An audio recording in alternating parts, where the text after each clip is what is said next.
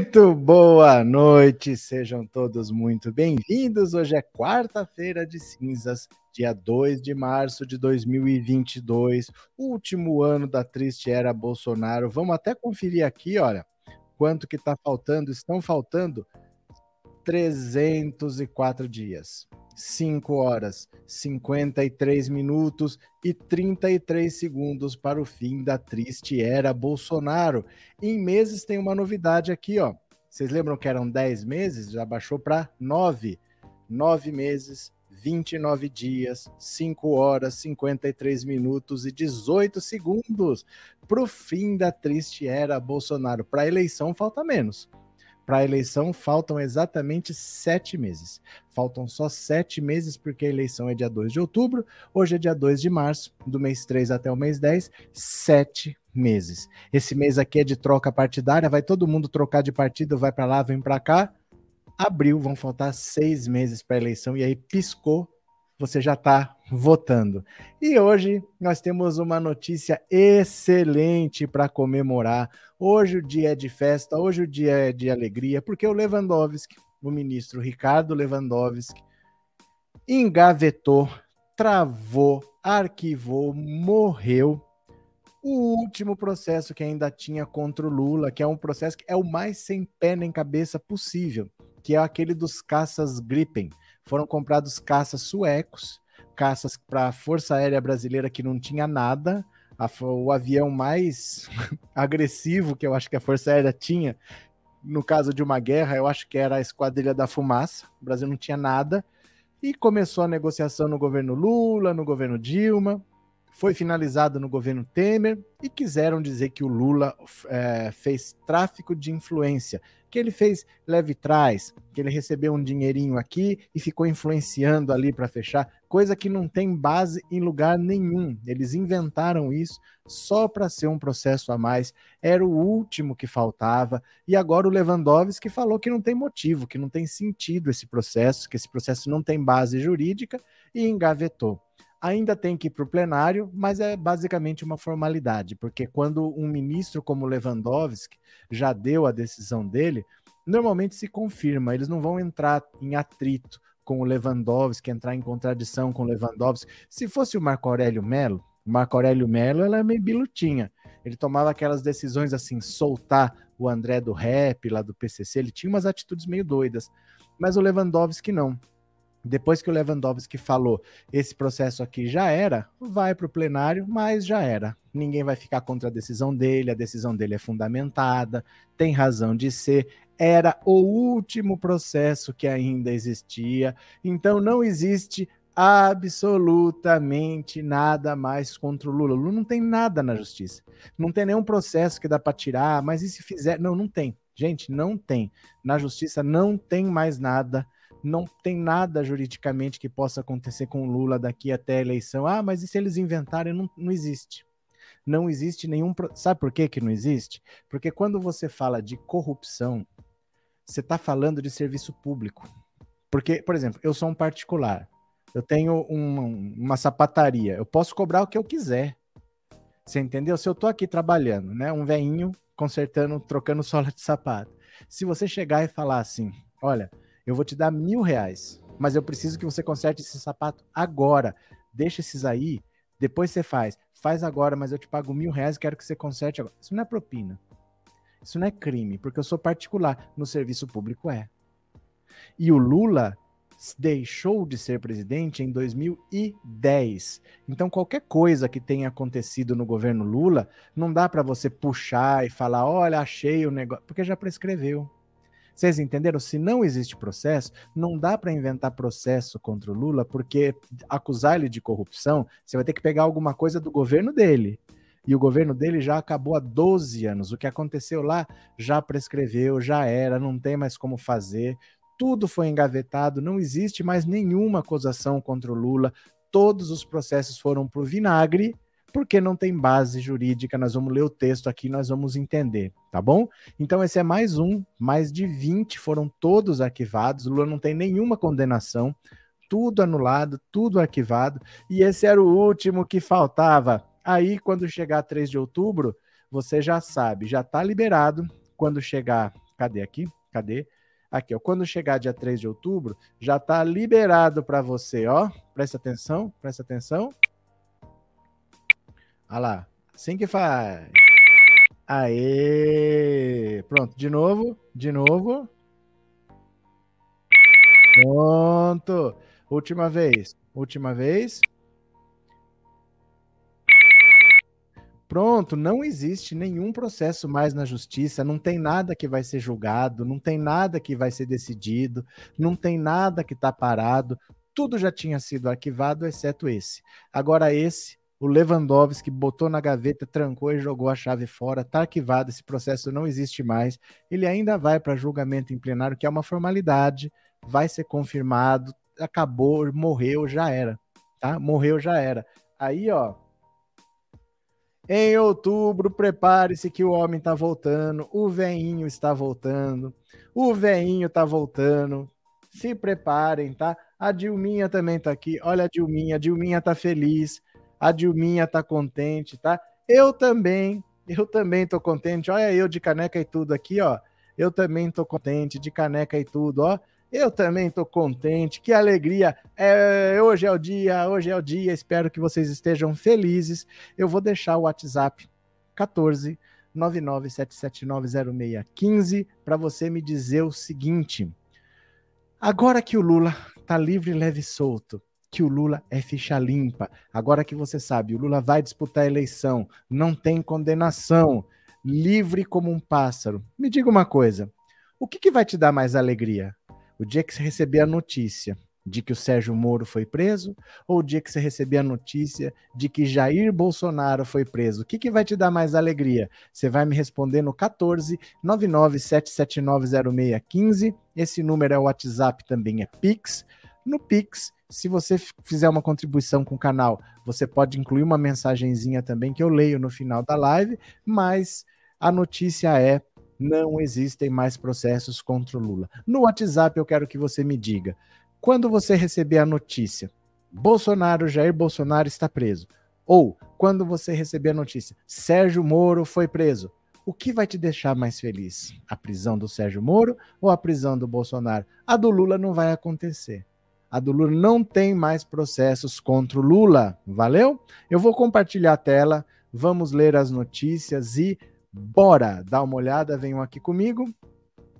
Lewandowski suspende ação contra Lula por compra de caças para a aeronáutica. Olha, notícia de agora há pouco, quatro e meia da tarde. Olha, integrantes do Ministério Público têm o dever de agir com imparcialidade e lealdade, por enxergar indícios de suspeição e, ó, presta atenção, por enxergar indícios de suspeição e incompetência dos procuradores da República Frederico de Carvalho Paiva e Herbert Reis Mesquita, o ministro do Supremo Ricardo Lewandowski suspendeu nessa quarta a ação penal contra o ex-presidente Lula, que investiga irregularidades na compra de caças suecos para a aeronáutica o processo corre na décima vara federal criminal do DF. Os procuradores acusam Lula de tráfico de influência, lavagem de dinheiro e organização criminosa por ter participado de supostas negociações irregulares para aquisição de caças em processo que começou no governo Fernando Henrique foi finalizado na gestão Dilma Rousseff. A decisão coube à aeronáutica. Segundo a denúncia, os crimes teriam ocorrido entre 2013 e 2015, durante o primeiro e segundo mandato de Dilma. A defesa de Lula comandada pelos advogados Cristiano Zanin, Valesca Teixeira Zanin Martins e Larissa Teixeira Quantini, pediu que a décima vara federal criminal do Distrito Federal declarasse a suspeição dos procuradores Frederico de Carvalho Paiva e Herbert Reis Mesquita para atuar no caso. Os advogados do petista afirmam que as mensagens entre procuradores que atuavam na Lava Jato, obtidas por hackers, revelam que a denúncia dos caças foi idealizada pelos integrantes da Operação de Curitiba, dentro de um plano que buscava liquidar Lula por meio de acusações frívolas apresentadas em número elevado e repetidas. Em sua decisão, o ministro Ricardo Lewandowski afirmou que não é possível abandonar a presunção de que a compra dos caças ocorreu dentro da legalidade, até porque, passados sete anos da assinatura do contrato, ele não foi contestado por parte dos órgãos de fiscalização, a exemplo da Controladoria Geral da União, do Ministério Público Federal ou do Tribunal de Contas da União o magistrado destacou que não há suporte idôneo para declarar a ação criminal contra Lula. Isso porque, nas conversas obtidas por hackers, Frederico de Carvalho Paiva e Herbert Reis Mesquita jamais deixaram de reconhecer a fragilidade das imputações que pretendiam assacar contra o reclamante, contra Lula. Como exemplo, o ministro citou um trecho em que Mesquita admite que não havia nada de anormal na escolha dos caças suecos. Em grupo no aplicativo Telegram, denominado Chat Caças Zelotes LJ de Lava Jato, integrado por diversos membros da Lava Jato curitibana e por Mesquita e Paiva, este revelou seu ceticismo quanto às imputações ao assentar que, em suma, não vejo correlação com os caças, referindo-se à medida provisória 627, que os investigadores curitibanos procuravam relacionar a compra dos caças suecos com o intuito de, de emprestarem maior consistência à acusação, mencionou Lewandowski.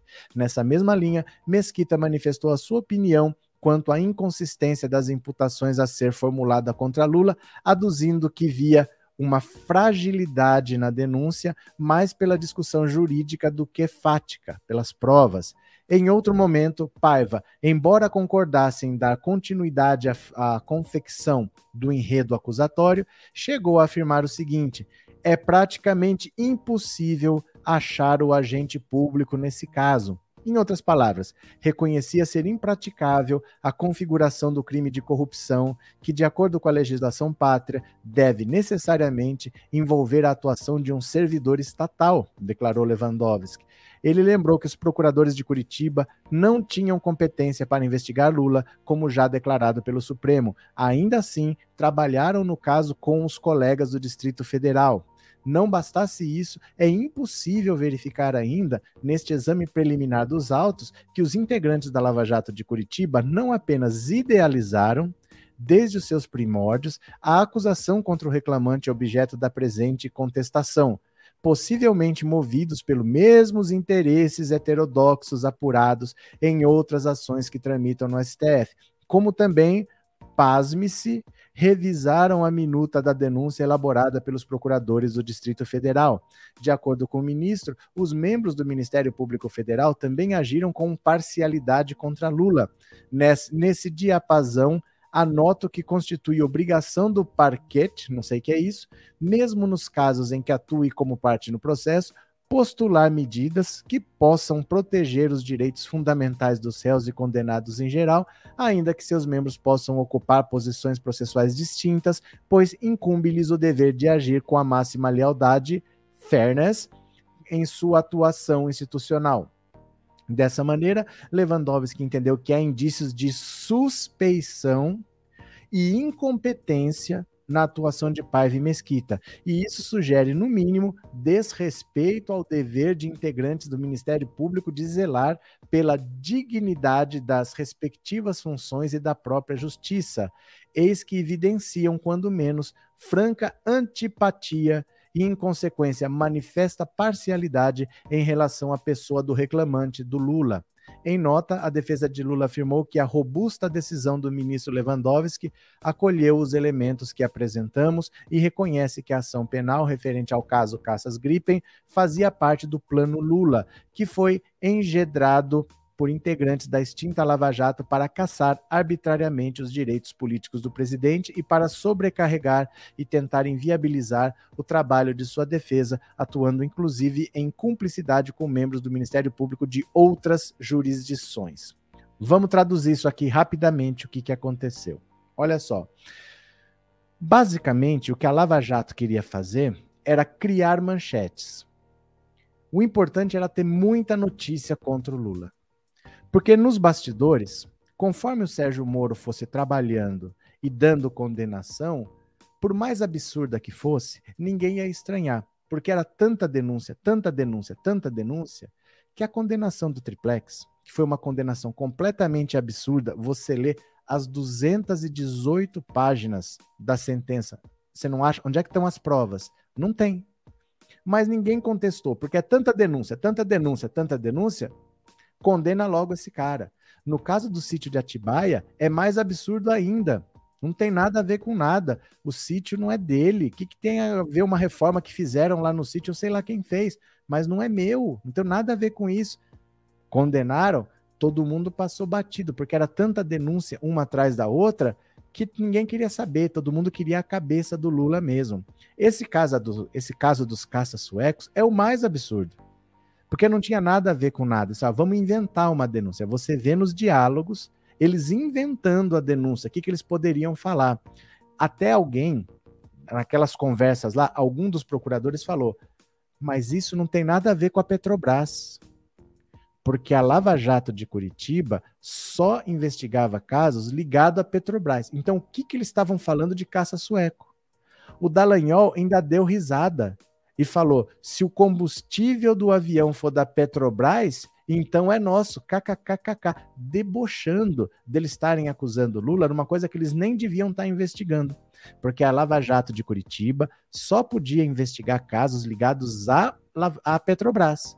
E o caça sueco não tem nada a ver com a Petrobras. É o governo brasileiro comprando um caça da Suécia via aeronáutica, não tem nada a ver com o Petrobras. Aí ele debochou. Com o tempo, eles perceberam que não dava o processo não podia ficar em Curitiba porque realmente não tinha como fazer nenhum vínculo com a Petrobras. Aí eles mandaram o caso todo pronto, mandaram para Brasília e falaram: denunciem vocês. Tá tudo pronto aqui, ó. Nós já fizemos tudo que tem que fazer, é só fazer a denúncia. Aí eles pegaram, olharam, um dos procuradores falou: "Olha, mas não tem prova, isso aqui é frágil". Apresenta, apresenta a denúncia, toca para frente. E depois ainda a hora que fizeram a denúncia, que não tinha prova nenhuma, que não tinha nada, eles começaram a dar risada. Não, mas isso daí toca para frente, manda ver. Gente, um processo que não tem pé nem cabeça. Não tem pé nem cabeça. O pessoal de Curitiba, o Dallagnol, revisou o texto final que Brasília apresentou. Vocês imaginam o que, que é isso? É um trabalho que você não pode fazer, porque não é da sua responsabilidade eles revisaram o texto final ainda antes de apresentar. Isso é completamente descabido. Eles queriam tanto condenar o Lula que eles inventaram uma coisa, perceberam que a coisa que eles inventaram não podia ser feito por eles, passaram para outros o trabalho que eles fizeram. Ó, vocês que têm que fazer, mas manda para cá o que se vocês fizerem, finaliza e nós ainda vamos revisar e vocês apresentem aí tudo registrado nas conversas do hacker. O Lewandowski olhou e falou: gente, para com isso. Isso aqui não tem pé nem cabeça, isso aqui é a coisa mais absurda. É um processo do começo ao fim, inventado para ser mais um. Não precisava nem ser condenado.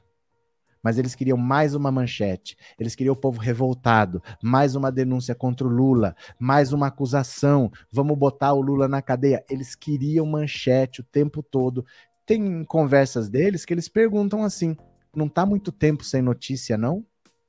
Tem conversa deles que é assim: não tá muito tempo sem notícia, não é melhor soltar alguma coisa? Eles trabalhavam com a repercussão da imprensa, porque eles queriam usar a imprensa para minar o Lula, para a população ficar com ódio e querer a cabeça do Lula. Esse ódio que hoje a gente não consegue controlar. Esse ódio que até hoje possui os bolsomínios. Esse ódio que faz ele odiar o presidente de onde eles tiveram a melhor vida. A época que eles viveram melhor, mas esse ódio foi alimentado pela Lava Jato, pela imprensa, pelo Sérgio Moro, pela Rede Globo. Isso foi fomentado para o Brasil querer a cabeça do Lula, para querer tirar a Dilma, para querer tirar o PT, para colocar um governo de extrema direita que pudesse vender o Brasil fatiado para os estrangeiros. Acabou o último processo. Aê, acabou o último processo. O último processo agora vai para o plenário, mas é uma formalidade, tá? Não tem nada a ver. Vai ser confirmado lá e já era. Último processo.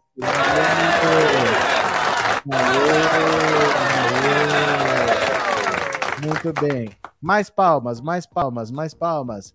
Aê! Aê, acabou o último processo. Último processo, tá? Pronto, vamos lá. Vamos ver o que vocês estão falando aqui. Essa campanha vai ser muito difícil para o Lula, vai ter muita fake news. É, até aí, né? A inveja derrubar, a inveja derruba qualquer um. Jander, cadê? Agora explica a bomba que Bolsonaro disse que ia explodir.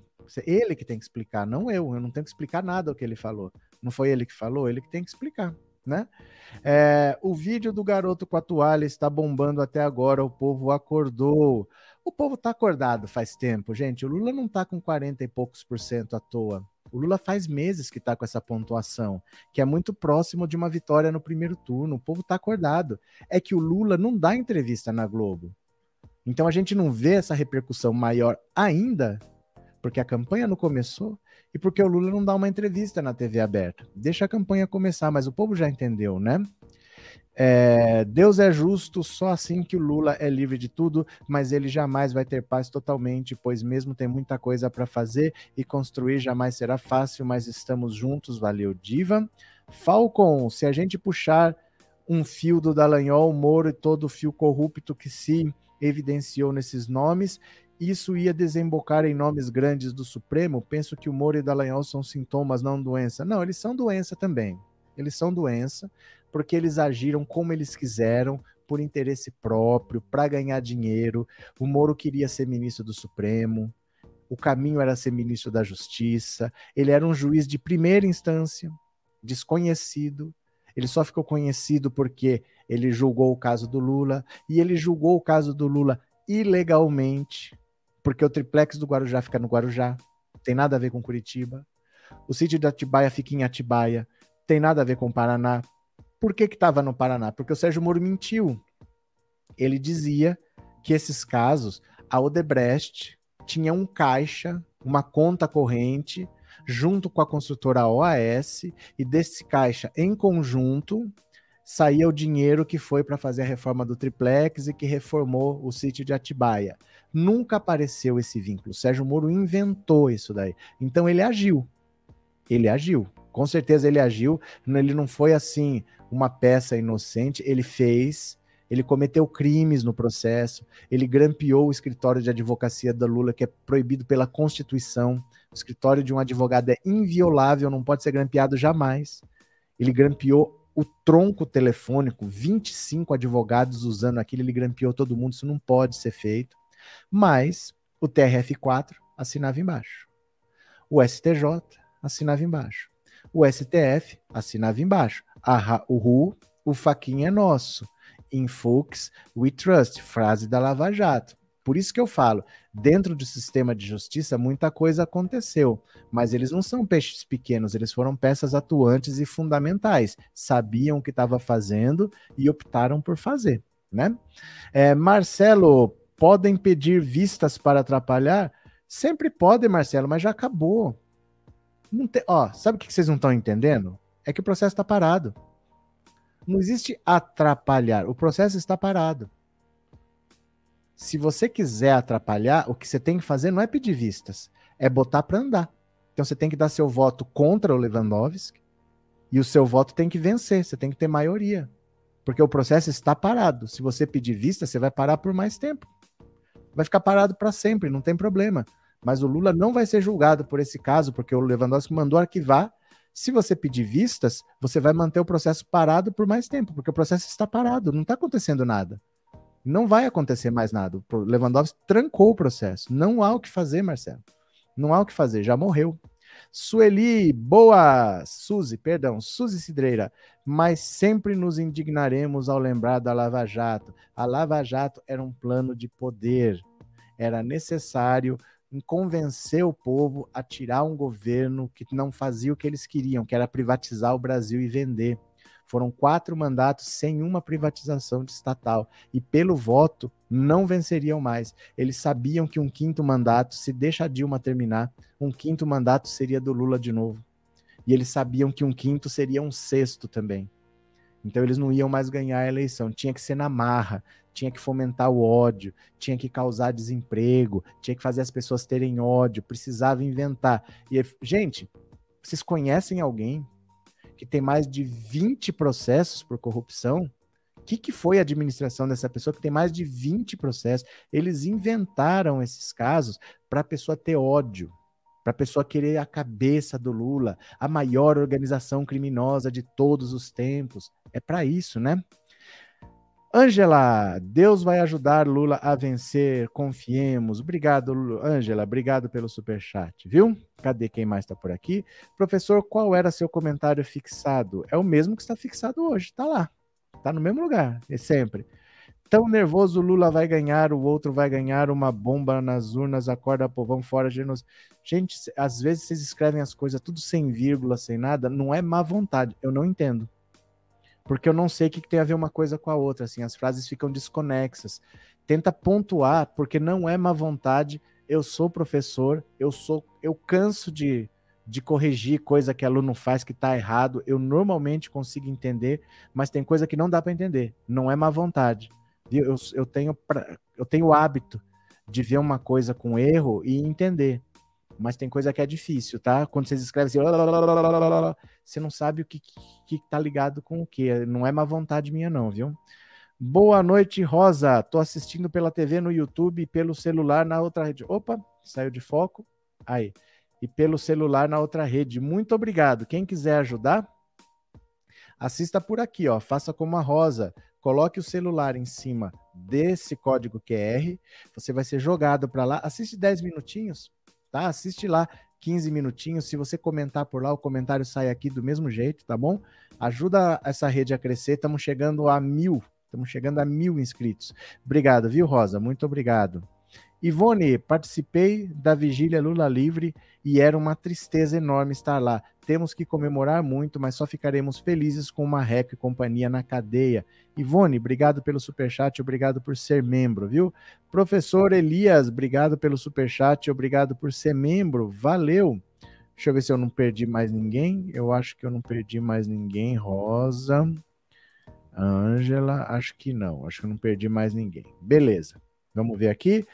Vou lá um pouquinho, obrigado, Neuza. Vai lá, dá um pulo. Quem mais? Tô aqui, Ronaldo. Obrigado pela força, obrigado pelo apoio.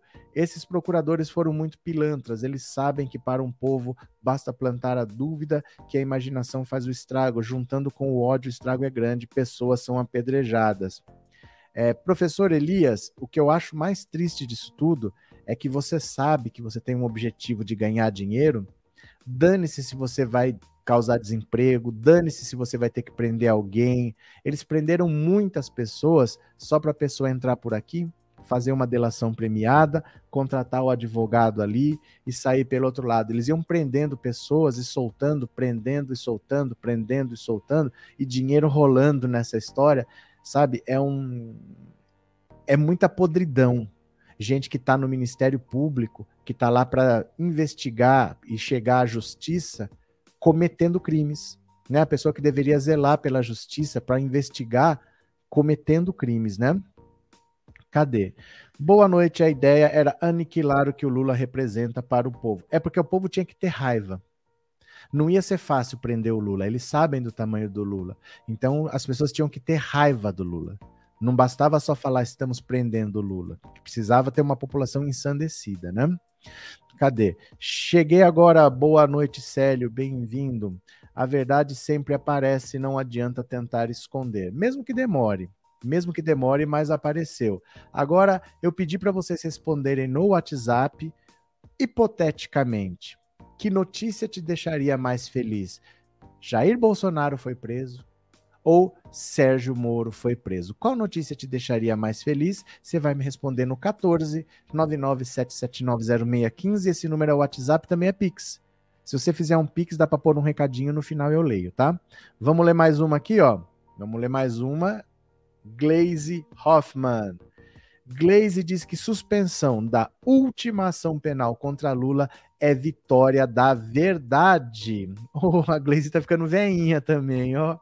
Tá veinha, tá toda grisalha. Já foi o loiro, ó, parou de tingir, tá ficando toda grisalha. A presidente nacional do PT, deputada federal Gleisi Hoffmann, disse via Twitter que a decisão do ministro Lewandowski do Supremo Tribunal Federal de suspender cautelarmente a tramitação da ação penal do chamado caso dos caças Gripen é a vitória da verdade. A acusação apontava tráfico de influência na aquisição dos caças suecos Saab Gripen, comprados em 2013 durante o governo Dilma.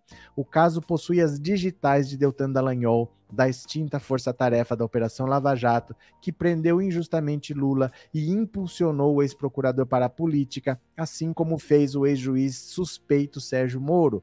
De acordo com a deputada, a denúncia é falsa e foi orquestrada por procuradores parciais. O Ministério Público Federal do DF alegava sem provas que Lula teria recebido uma carta do ex-primeiro-ministro da Suécia, Stefan Löfven, sugerindo uma reunião com o ex-presidente e que essa reunião seria para que Lula usasse sua influência no governo Dilma para convencê-la a comprar os caças suecos. Na acusação, porém, não consta qualquer comprovação de que a carta sequer tenha chegado a Lula. Decisão do STF que suspende a ação dos caças é vitória da verdade. Denúncia falsa foi orquestrada pela Lava Jato com procuradores parciais. Cai por terra a última ação penal contra Lula. Valeu a luta. Tá aqui o Twitter da Glaze Hoffman. Vocês têm Twitter? Vocês têm Twitter? Se não tiver, façam, para vocês acompanharem isso em tempo real. Isso aqui é das 4h43, ó. Se vocês tiverem, façam um Twitter e começa a seguir o Lula, a Glaze Hoffman, me siga, tá? Me siga também aqui, ó, no Pensando Alto RC, Pensando Alto, me siga lá no Twitter também, tá? É a última ação penal contra o Lula, não existe mais nada na justiça, ela tá travada, tá bloqueada pelo Lewandowski, vai para plenário, que vai confirmar o que ele falou, já era, tá? Já era. Cadê? Lenice Lula, melhor presidente de todos os tempos. Cadê? É, Glaze, ai, vou parar para não correr risco de ser chamado a atenção. Recomendo, recomendo, viu? Cadê? Sérgio Moro, aquele excomungado, muito mal prestou à nação muito mal, muitos empregos perdidos, uma nação que está dividida, uma nação que não consegue mais conversar. O ódio era necessário. Eles só atingiriam o objetivo pelo ódio. As pessoas tinham que votar num projeto de destruição, tinham que arrancar o PT à força do governo, entregar para alguém que destruísse, era necessário o ódio, né? Cadê? Rosa Faria, tenho Twitter e sigo você e outros tantos progressistas além do Lula. Faz muito bem. Cadê? Walter, professor, boa noite. Destruíram o país, pior que ficam todos soltos e ainda saem candidatos. Isso que é impunidade. É porque assim, Walter, a justiça brasileira é cheia de privilégios e cheia de prerrogativas. Eu vou te dar um exemplo bem claro. Sabe aquele desembargador de Santos? Aquele baixinho, gordinho, que não queria usar máscara? Aí o guarda civil deu uma multa para ele, ele rasgou a multa, jogou no chão, chamou o guarda de analfabeto. Lembra aquilo que deu? Ele tem mais de 15 procedimentos disciplinares. Em 15 anos de carreira, quer dizer, todo ano ele apronta alguma. Fica por isso mesmo. O máximo que acontece com o juiz é ele ser aposentado compulsoriamente. A punição é ser aposentado, quer dizer, é ganhar sem trabalhar não acontece nada com o juiz. Então, o nosso sistema tem muitas prerrogativas para o judiciário, né? Mas eles não pagam pelos que eles fazem. E eles fazem umas loucuras aí, viu? Sérgio Moro tem umas coisas para explicar, viu? Cadê? Cadê? Getúlio Vargas, muito melhor presidente, criou o Ministério da Educação, Saúde e Trabalho. Muito melhor presidente que quem? Deixa eu falar uma coisa para você, Helder. Às vezes a gente só ouve o que nos contam, mas a gente não pegou e foi lá ler. O Getúlio Vargas era um líder muito próximo aos ideais do Hitler, muito próximo aos ideais do Mussolini. Ele hesitou muito em entrar na Segunda Guerra Mundial, porque se ele entrasse, ele queria entrar ao lado dos fascistas. E ele, para não entrar do lado dos fascistas, porque o Brasil era alinhado aos Estados Unidos, ele ficou encebando, encebando, encebando, até quando não deu mais. Aí, quando não deu mais, ele mandou uns caras lá junto com os aliados, mas ele era uma pessoa de orientação nazifascista e ele queria entrar na Segunda Guerra Mundial ao lado de Hitler e Mussolini. Então, tem suas coisinhas, né? Tem suas coisinhas aí. É, professor, boa noite, Danilo Júnior. Estou assistindo todos os dias as lives, não consigo mais ficar sem elas. Valeu e grande abraço. Eu que agradeço, Danilo. Muito obrigado, viu? Cadê quem mais? Vão inventar muitas outras mentiras contra Lula. O motivo não é corrupção, é preconceito contra o nordestino e por ele ter defendido o pobre. Não tem problema, ué. Isso aí a gente já sabe, a gente até espera. Mentiras virão. O que eu falo para você é o seguinte: ações na justiça não tem mais nenhuma. E uma ação na justiça leva tempo. Veja, para o Lula ser preso em 2018, eles tiveram que mudar o entendimento da Constituição em 2016 para permitir a prisão após segunda instância. E tiveram que falar que foi feita uma reforma num triplex em 2014. Então veja, 2014, 2016, 2018. Não dá para em março eu inventar um negócio e prender o Lula em abril. Não é assim que funciona. Entendeu? Outra coisa é que mesmo que eu achasse alguma coisa, o governo Lula acabou em 2010. Se eu for pegar alguma coisa do primeiro mandato, que acabou em 2006, já são 16 anos. Isso já está prescrito, entendeu? Não dá para eu pegar alguma coisa do governo Lula e usar agora para falar, olha, ele comete... porque ele tinha que ser funcionário público para ser acusado de corrupção, ele tinha que ser um agente público. E ele deixou de ser um agente público em 2010.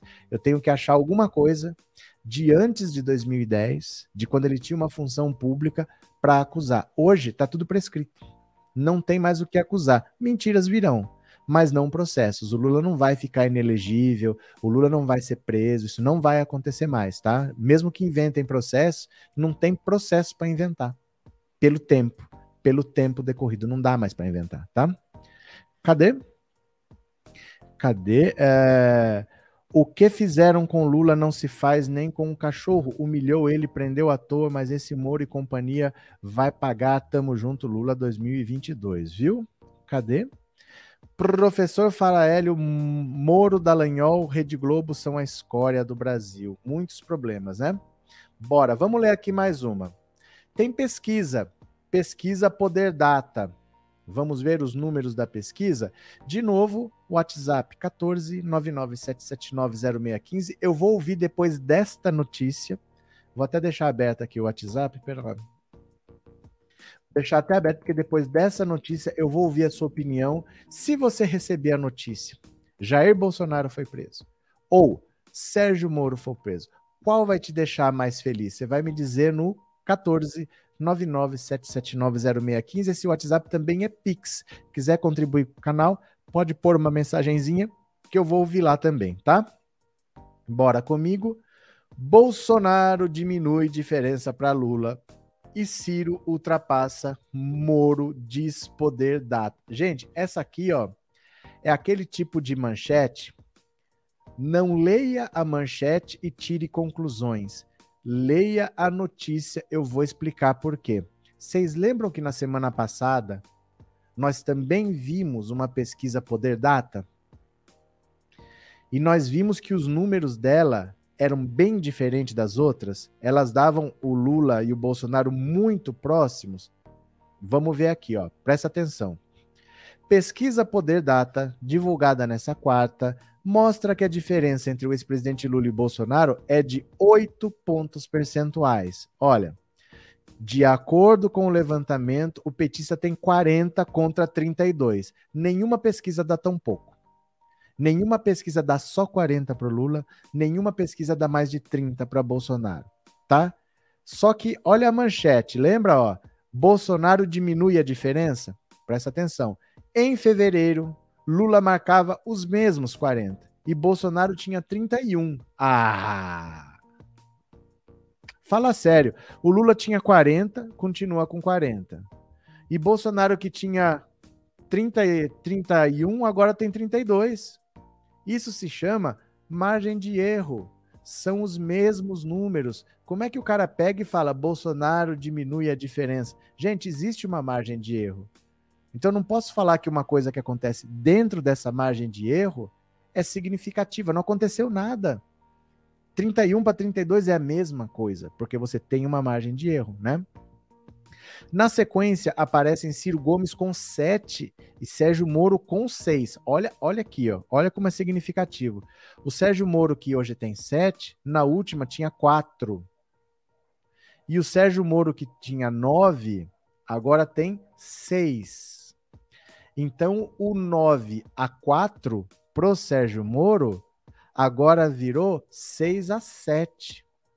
O Ciro Gomes pulou de 4 para 7 e o Sérgio Moro de 9 caiu para 6. Já o governador do Rio Grande do Sul, Eduardo Leite, empataria com João Dória e com André Janones, todo mundo com 2%.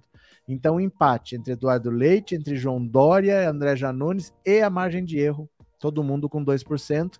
Simone Tebet com 1%. Deixa eu diminuir aqui para o quadro caber. Olha só. 40 Lula, 32 Bolsonaro, Ciro Gomes 7, Sérgio Moro 6, Eduardo Leite 3, Dória 2, Janones 2, Tebet 1. Eu digo para vocês que o movimento que o Eduardo Leite, que está no PSDB, mas pode ir para o PSD de dado e ser uma nova candidatura, pode prejudicar e muito o Sérgio Moro. Ele tinha nove. Agora ele tem seis e o Eduardo Leite tem três. O Eduardo Leite pode ter roubado esses três pontos do Sérgio Moro. Pessoas que estão decepcionadas com o desempenho do Sérgio Moro podem falar: Moro não vai para lugar nenhum, vou arriscar nesse Eduardo Leite. Ele pode desidratar agora o Sérgio Moro, a entrada do Eduardo Leite. Vamos aguardar, tá? Vamos ampliar de novo para vocês poderem ver. Pronto. A pesquisa foi realizada. Opa, ah, não, aqui.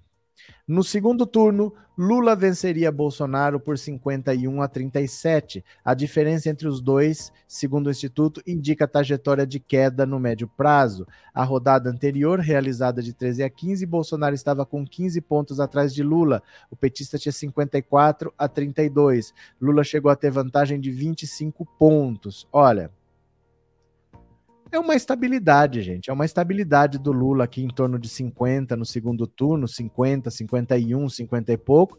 E o Bolsonaro está aqui nessa faixa de 30 desta pesquisa. Desta pesquisa. Sobe, desce, sobe, desce. Mas essa esta pesquisa que é diferente de todas as outras. O Lula tem muito menos pontos do que nas outras e o Bolsonaro tem muito mais pontos do que nas outras. Isso aqui são números do segundo turno, tá?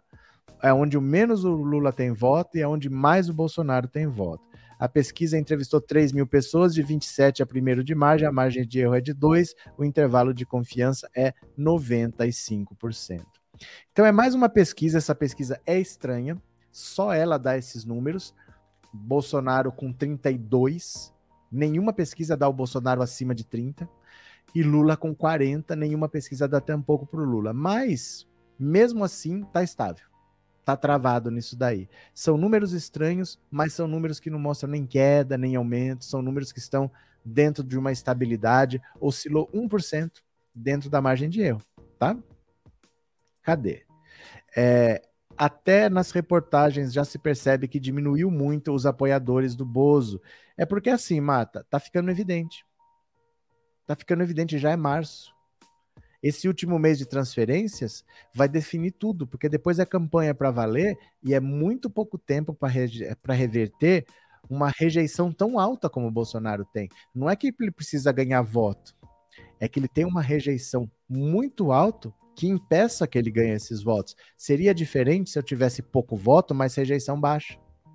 Eu tenho pouco, mas eu tenho para onde crescer. Bolsonaro tem uma limitação. Ele tem mais de 60% das pessoas, quase 70%, é na casa de 66%, que diz: conheço o Bolsonaro e não voto nele de jeito nenhum. Como é que ele vai crescer? É bem difícil, né? É... Cadê?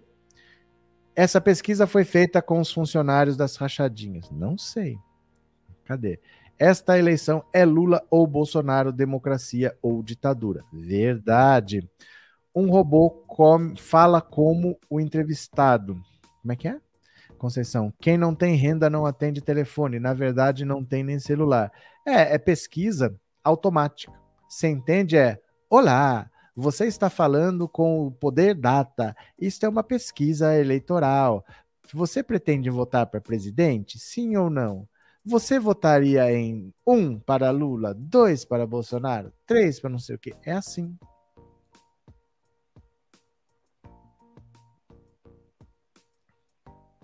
Cadê quem mais? Boa noite, Fátima. Bem-vinda. Eu vou pegar agora para ouvir a sua opinião no WhatsApp, porque hoje tivemos a notícia melhor de todas, o último processo de Lula. O último foi arquivado, tá na gaveta, tá travado pelo Lewandowski, só falta confirmação no plenário, é questão do Fux pôr em votação e acabou. Não existe mais nenhum processo contra o Lula. O Lewandowski leu o processo e falou: joga fora, esse processo não tem base, só falta uma confirmação agora do plenário, tá? Eu vou aproveitar e vou ouvir a sua opinião. Agora que a gente já sabe que não existem mais processos contra o Lula, o que te deixaria mais feliz? O dia que você recebesse a notícia de que o Bolsonaro foi preso, ou o dia que você recebesse a notícia de que o Sérgio Moro foi preso? Vamos ouvir no WhatsApp a sua opinião?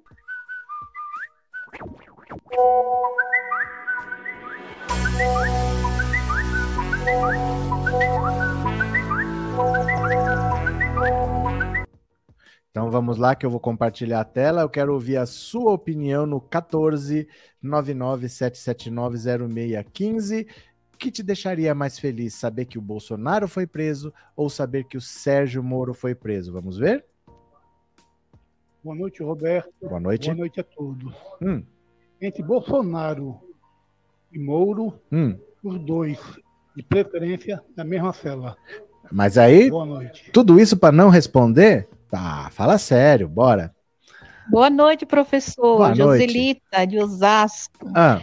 Nossa, soltaria até fogos, daria gritos de alegria que Bolsonaro foi preso.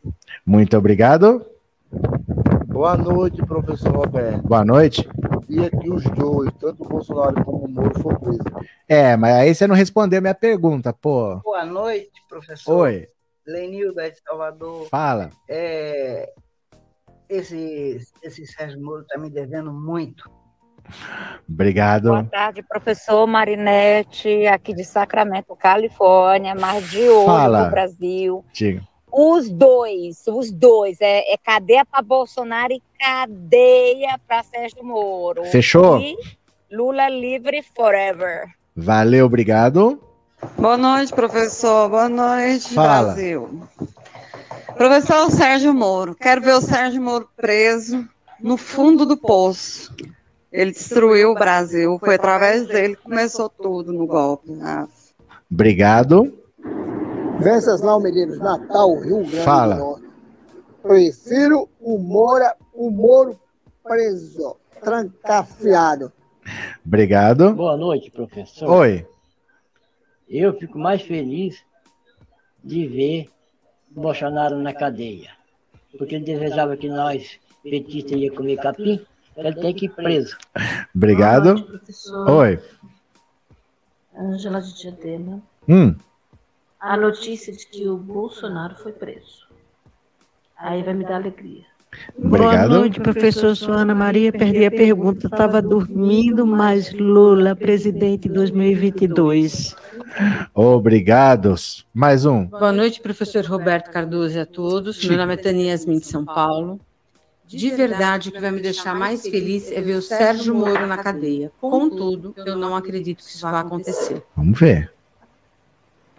Boa noite, professor. Fala aqui de João Pessoa, é o Wellington, né? Ah.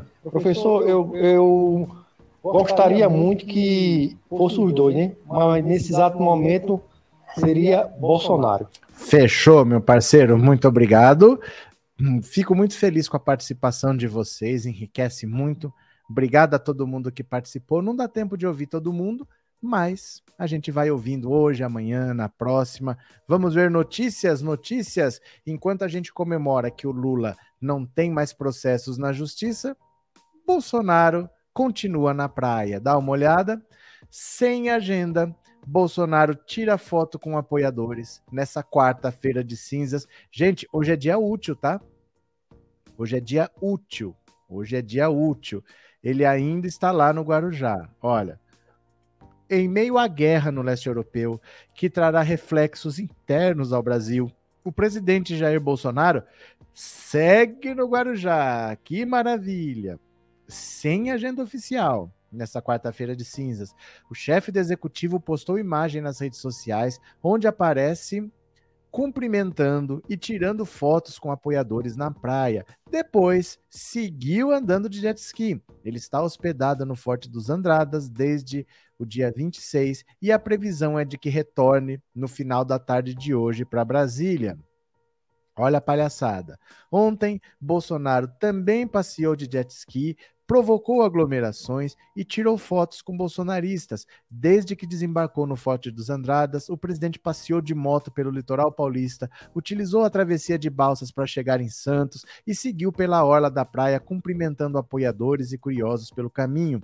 O presidente também passeou pelas cidades de São Vicente e de Praia Grande, onde parou para comer pastel e tomar caldo de cana. Na segunda-feira, Bolsonaro foi questionado sobre as viagens durante os feriados. Eu estou aqui num quarto no quartel do Exército do Guarujá. Não tem despesa nenhuma aqui. Quanto custa a diária desse quarto? 100 reais, talvez. Eu estou chutando. Se achar que eu não devo sair mais de folga, eu, se eu virar candidato à reeleição, que não vote em mim. Aí eu não vou estar mais aqui no hotel. Mais cedo, nessa quarta, pelas redes sociais, o líder do executivo afirmou que o potássio, um dos fertilizantes essenciais usados na agricultura brasileira, pode faltar e ainda encarecer em razão da guerra na Rússia e na Ucrânia. Com isso, voltou a justificar a exploração do mineral em terras indígenas. O vice-presidente Mourão também não possui agenda oficial hoje. Que beleza! O general seguiu o feriado de carnaval na base militar de Aratu, em Salvador. O vice-presidente retornará hoje a Brasília, mas não tem previsão de ir ao gabinete, informou a assessoria. O ponto facultativo no DF vale até as 14 horas horas. Que beleza, hein? Que maravilha. Pleno dia útil, Bolsonaro tá andando de jet ski no Guarujá. Cadê? Fátima, boa noite. O senhor já reparou? Pode estar o maior caos. O Bolsonaro está sempre se divertindo. Ele faz isso de propósito para todo mundo falar dele. O problema é que tem uma eleição daqui a sete meses. Isso vai ser cobrado dele porque ele fez isso enquanto a Bahia estava debaixo d'água, ele fez isso enquanto Petrópolis estava desmoronando, ele faz isso enquanto tem brasileiro desesperado para fugir da Ucrânia e ele não está nem aí. Isso vai ser cobrado dele, né? Cadê? Professor, ele está atento ao cartão corporativo, não tem mais sigilo. É, agora já era, né? Agora já era. Ele vai, vai aparecer o que, que ele está fazendo, né? Parabéns para quem votou no vagabundo. Linda! Boa noite. Qual a possibilidade de o Marreco de Marigá continuar para presidente ou vai se candidatar para deputado federal? Paulo, é muito difícil que o Sérgio Moro continue, porque ele entrou num partido nanico, num partido anão, um partido de 11 deputados. O dinheiro que o partido tem é proporcional ao número de deputados. Então é um partido sem recursos, é um partido que não tem alianças, porque o Sérgio Moro é odiado pelos políticos, então ele não fez aliança com ninguém. Ele podia juntar vários partidos ali, juntar dinheiro. Ninguém quer fazer aliança com ele. Nenhum marqueteiro quis trabalhar com ele, porque na Lava Jato, se você trabalhasse para um político, ele te perseguia. Ele falava que o dinheiro que você recebia era caixa 2, você era criminoso também. Ele não achou um marqueteiro no Brasil para trabalhar com ele, teve que ir atrás de um marqueteiro na Argentina então é muito difícil que ele leve essa campanha. Agora que o Ciro Gomes passou ele, difícil, viu? Difícil podemos investir dinheiro numa candidatura que é um fiasco, que nem a do Sérgio Moro, né?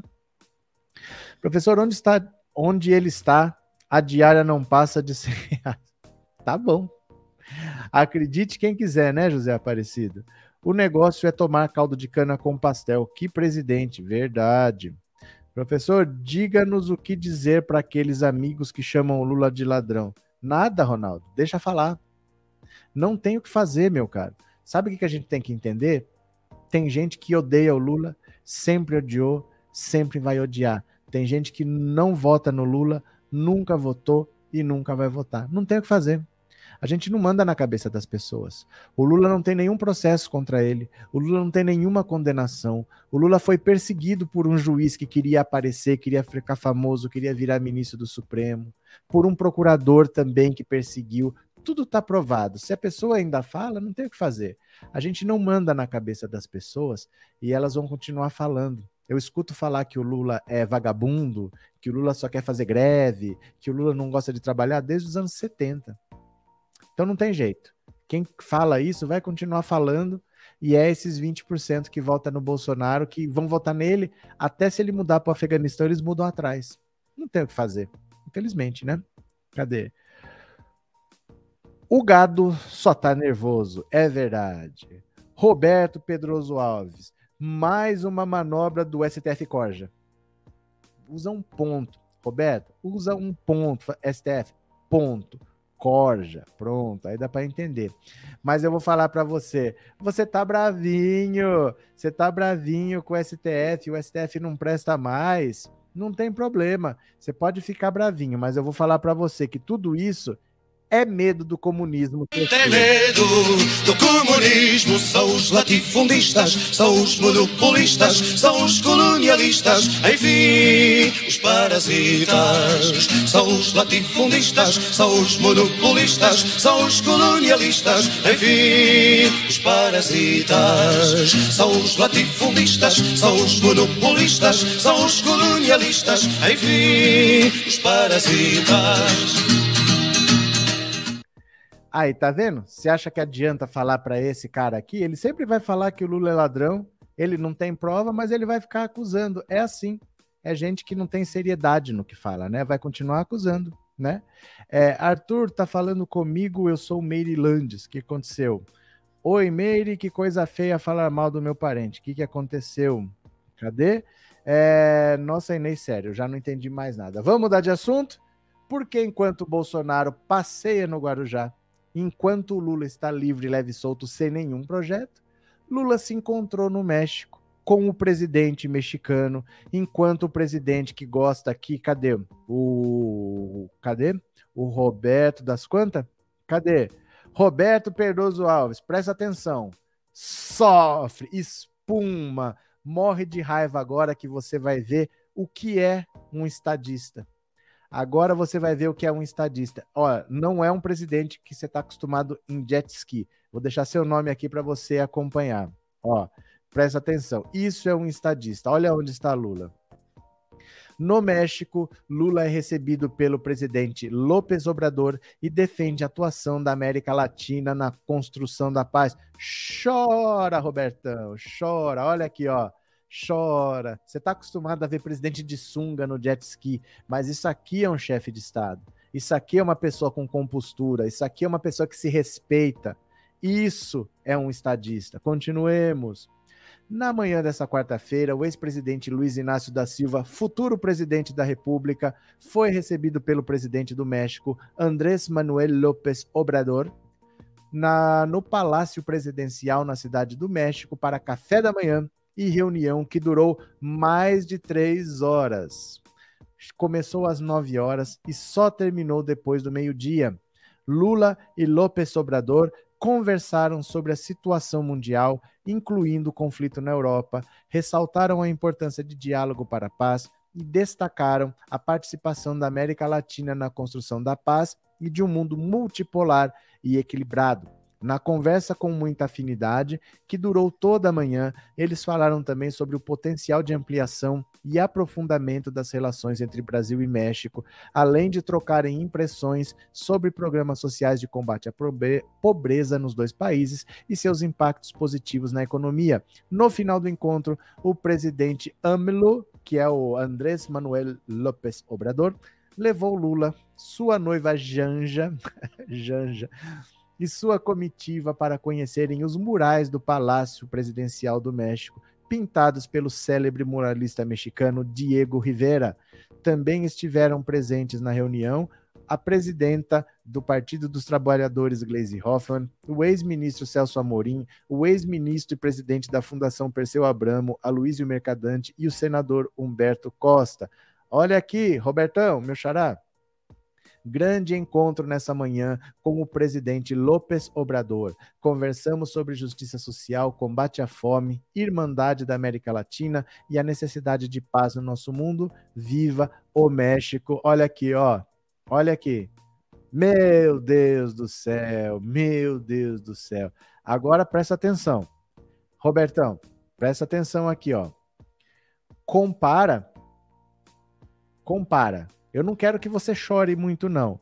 Mas só compare isto com isto. Só compare duas fotos de hoje. Isto com isso. Me diga quem é o presidente. E me diga quem não tem trabalho no momento. Me diga quem é uma pessoa preocupada com o país e diga quem é uma pessoa que não está nem aí. Me diga quem tem função pública e me diga quem não tem função pública nenhuma. Me diga quem deveria estar de pernas para cima e me diga quem está trabalhando. É impressionante que isso é um presidente da República. Enquanto está tendo uma guerra na Ucrânia, enquanto está tendo fome, enquanto está tendo inflação, os combustíveis estão subindo, o petróleo está subindo por causa da, da guerra na Ucrânia, a nossa gasolina vai ficar mais caro. E olha o que, que você considera aqui, ó. Você gosta disso. Sabe por quê? Sabe por quê? Porque uns nasceram para mandar, não no sentido de dar ordem, não, mas para decidir o próprio futuro, e outros nasceram para servir. Quem lambe bota de militar é quem nasceu para servir. E aqui nós nascemos para ser donos do nosso futuro. Nós queremos olhar o amanhã com dignidade, de cabeça erguida, e não de, de, eh, de joelho, lambendo bota de militar, com fundilho aparecendo. Valeu, meu caro, abraço. Não tem comparação, mas dá até dó. Mas dá até dó. O cara é um presidente da República em exercício num dia útil, tá andando de jet ski no Guarujá, com o mundo pegando fogo, né? Andréa Queiroz, obrigado pelo super sticker, viu? Muito obrigado, valeu, muito obrigado de coração. Cadê? Aí sim é um presidente. Não tem. Ah, que vergonha, que vergonha. Um negócio desse é para sentar e chorar, falar que o presidente da República, com o país acontecendo tudo que está acontecendo, tá andando de jet ski. Ele estava um mês atrás, ele estava de férias. Hoje é dia útil. Hoje é dia útil, né? Cadê? Professor, esse é um verdadeiro presidente, senhor Luiz Inácio Lula da Silva, enquanto isso o outro pensa comer pastel e de cana. É verdade, Paulo. É verdade. Bolsonaro sabe que não vai ganhar, ele está aproveitando o máximo. É cabeça de gente que não tem o que fazer, cabeça de gente vagabundo. Mas, mas, mas, gente, é treta na direita, treta na direita. Meu Deus do céu. Olha a treta.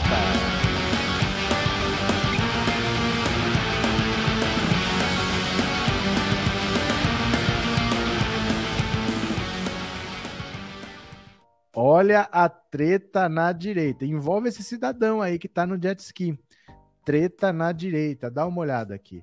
Ernesto Araújo acusa Bolsonaro de espalhar desinformação russa. Meu Deus, o cara estava no governo Bolsonaro e está acusando o Bolsonaro espalhar fake news.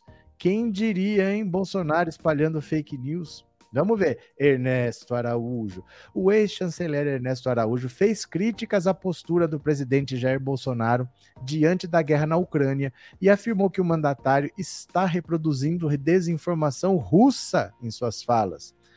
Em vídeo publicado nessa terça em seu primeiro canal no YouTube, dia 1 em seu canal no YouTube, o ex-ministro de Relações Exteriores disse que a posição de suposta neutralidade defendida pelo chefe do executivo transmite, na verdade, uma preferência pelo país de Putin.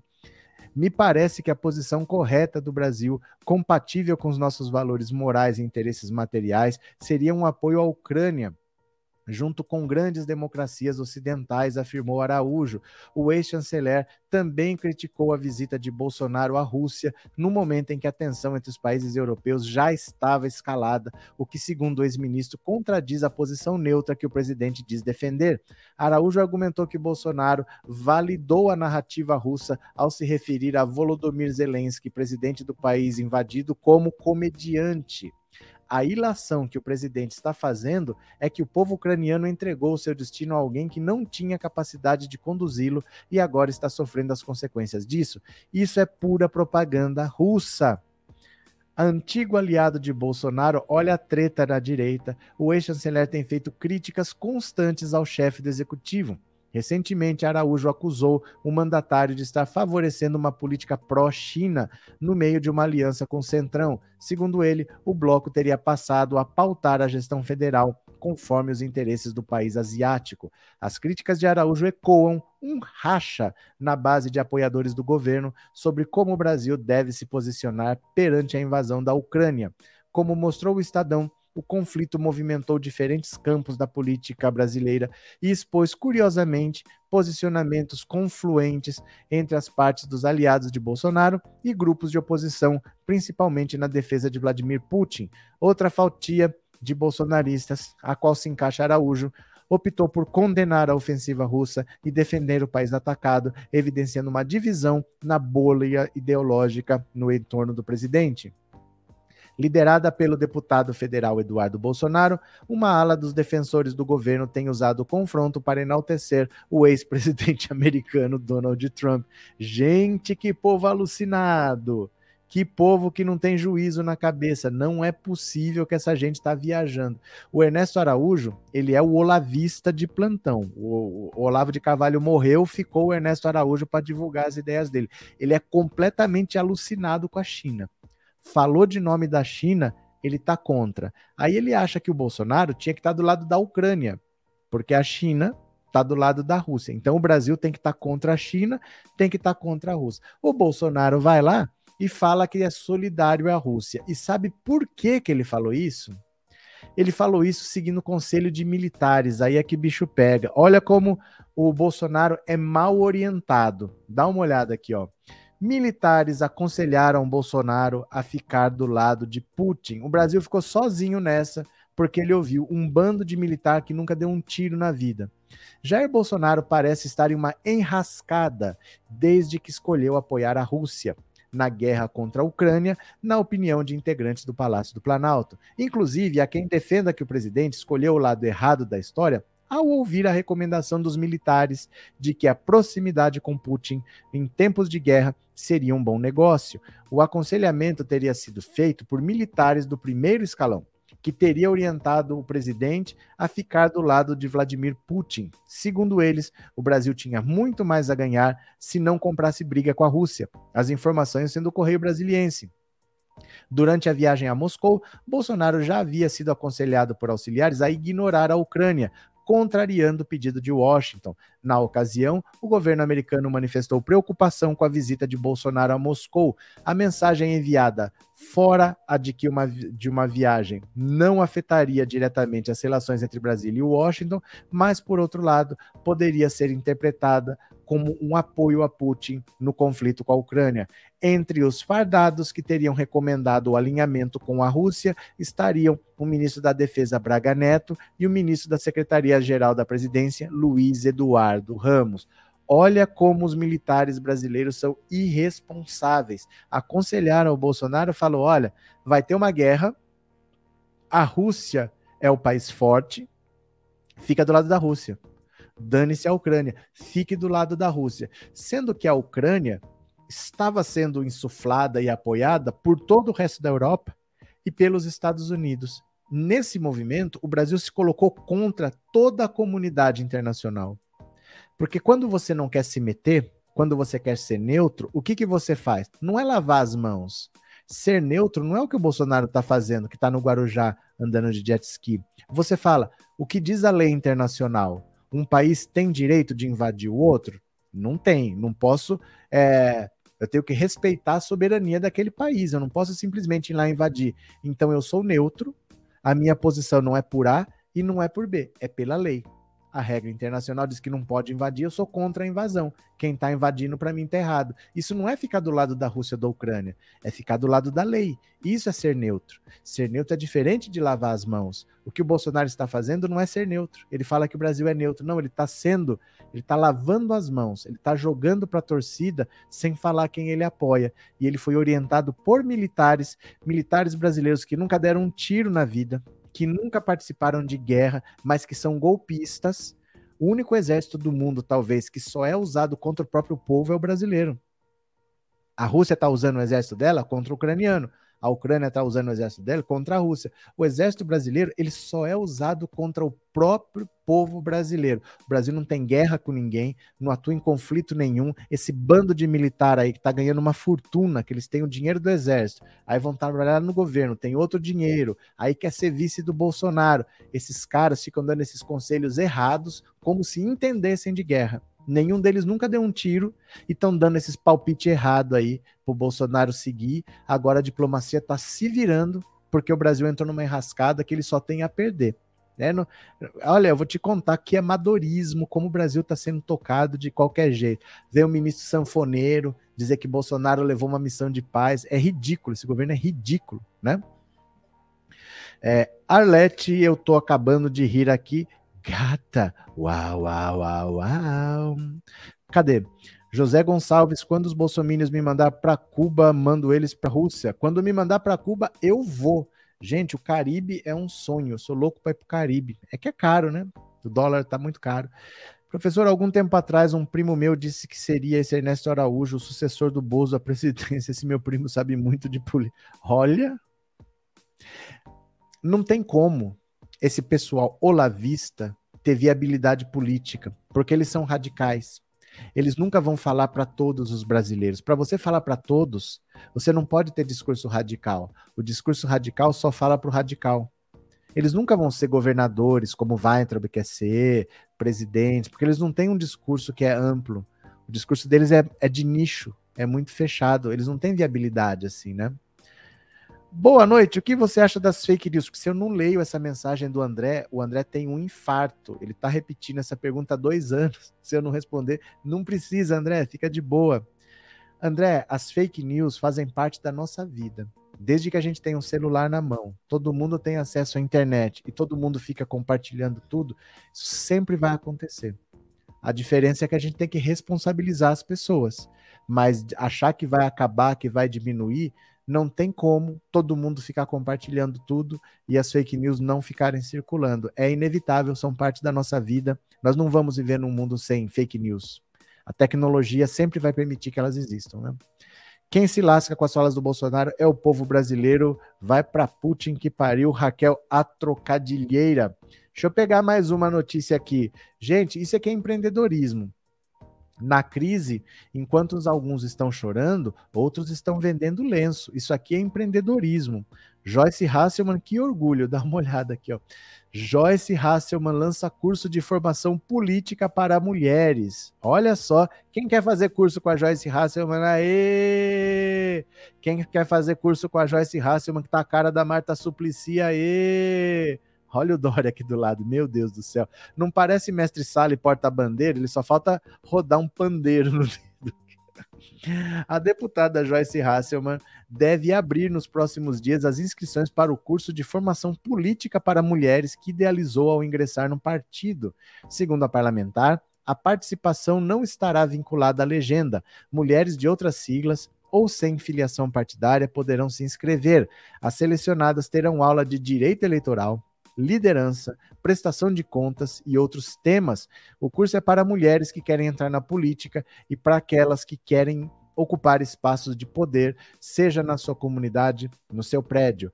Queremos mais mulheres na Câmara, no Senado, no governo, e a gente precisa dar esse primeiro passo, porque os partidos não dão, eles relegam a mulher para o final da fila. As aulas, diz a, deputada, serão ministradas de forma online e terão duração de cerca de dois meses, sem recursos da legenda. Ó, que informação importante. É uma iniciativa minha e, por enquanto, não tem um centavo de dinheiro do partido, sou eu que estou tocando dessa forma colaborativa. Isso faz parte das minhas promessas do mandato de trabalhar mais com as mulheres. Olha, a dica dela é muito fácil. Como é que mulher faz para entrar para a política? Joyce Hasselman. Tem que fazer o que você fez? Tem que aproveitar a onda do bolsonarismo? Tem que ficar falando mentira na internet? É isso que você vai ensinar suas pessoas, suas alunas a fazer? Ah, pega uma onda radical aí, faz um canal no YouTube, fala um monte de mentira, fica atacando os outros, faz de conta que é indignada, faz amizade com a Carla Zambelli. Essa é que é a dica? Joyce Hasselman se elegeu com mais de um milhão de votos naquela onda bolsonarista dois anos depois. Dois. Ela tentou ser prefeita de São Paulo, não teve nem 100 mil votos. Para quem teve um milhão, ela não teve nem 100 mil votos, ela ficou com 92 mil votos. Agora ela quer ensinar os outros a entrar na política. É fácil, é só pegar o próximo Bolsonaro da vida aí e tentar surfar na onda. Mas que, que é possível que alguém vai entrar na, na política seguindo dica da Joyce Hasselman, né? Cadê? Prefiro a Damares. Pensou que não podia piorar? Judite do céu. Cadê? Temos que raciocinar, votar em Bolsonaro é mais quatro anos de atraso e miséria. Vamos de Lula, a melhor opção. O Brasil é guerreiro. Em quatro anos tivemos no Planalto o maior desocupado da história. Carla Zambelli precisa ter cinco cursos. Brasil politicamente passa seu pior momento, só tem lixo no poder. Nilson, sabe o que é pior? É que esse Congresso Nacional, a gente sempre fala que precisa renovar precisa renovar, precisa renovar. Esse congresso foi renovado em 60%. 60% de quem está lá está lá pela primeira vez. Então não é só renovar. A gente tem que saber em quem a gente vota, votar com critério, se informar. Pô, tem gente que se decepcionou com o Bolsonaro. Eu não consigo entender quem se decepcionou com o Bolsonaro. Porque o Bolsonaro é isso daí. A pessoa está decepcionada com o que exatamente? O Bolsonaro está sendo Bolsonaro. Ela não votou no Bolsonaro? É isso daí o que, que ela esperava. Então, a pessoa não teve critério na hora de votar. Votou que nem que nem quem escolhe se vai comprar esse sal ou aquele sal, se vai levar cebola ou se vai levar alho. Fez uma escolha qualquer, assim, aleatória. Não pode ser assim. Porque renovar por renovar, esse Congresso foi 60% renovado. E adiantou o quê? Nunca vi uma Câmara dos Deputados de nível mais baixo do que essa. De verdade, né? É, boa noite, Antônio. Cadê o posto Ipiranga do Bolsonaro? Ele está se enchendo de dólar? Não, estão mandando ele para a Rússia, porque dizem que estão impondo sanções à Rússia para enfraquecer a Rússia economicamente. O jeito mais fácil de enfraquecer a Rússia economicamente é colocar o Paulo Guedes de ministro da Economia. Então mandaram ele para a Rússia, né? Cadê? É, professor, meu colega é bolsonarista e chamou o Bozo de herói, defende o maluco até debaixo d'água. Eu, se fosse você, revia seu ciclo de amizades, viu? O Brasil tá lascado, os seguidores do Bozo são um atraso de vida e eles não vão desaparecer, hein? Eles não vão desaparecer, eles vão continuar por aí. Não achem que quando o Lula tiver as coisas vão mudar, porque eles vão continuar por aí fazendo oposição, né? Cadê?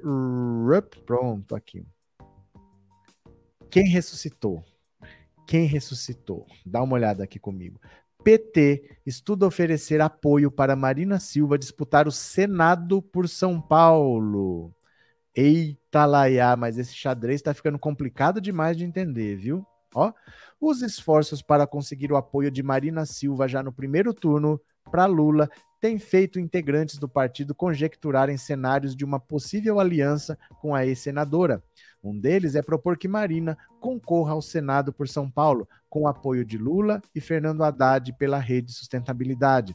Segundo o advogado petista Marco Aurélio de Carvalho, entusiasta da ideia, Marina senadora por São Paulo com o apoio do PT seria uma possibilidade se Márcio França de fato mantiver a candidatura ao governo do estado e não concorrer a senador.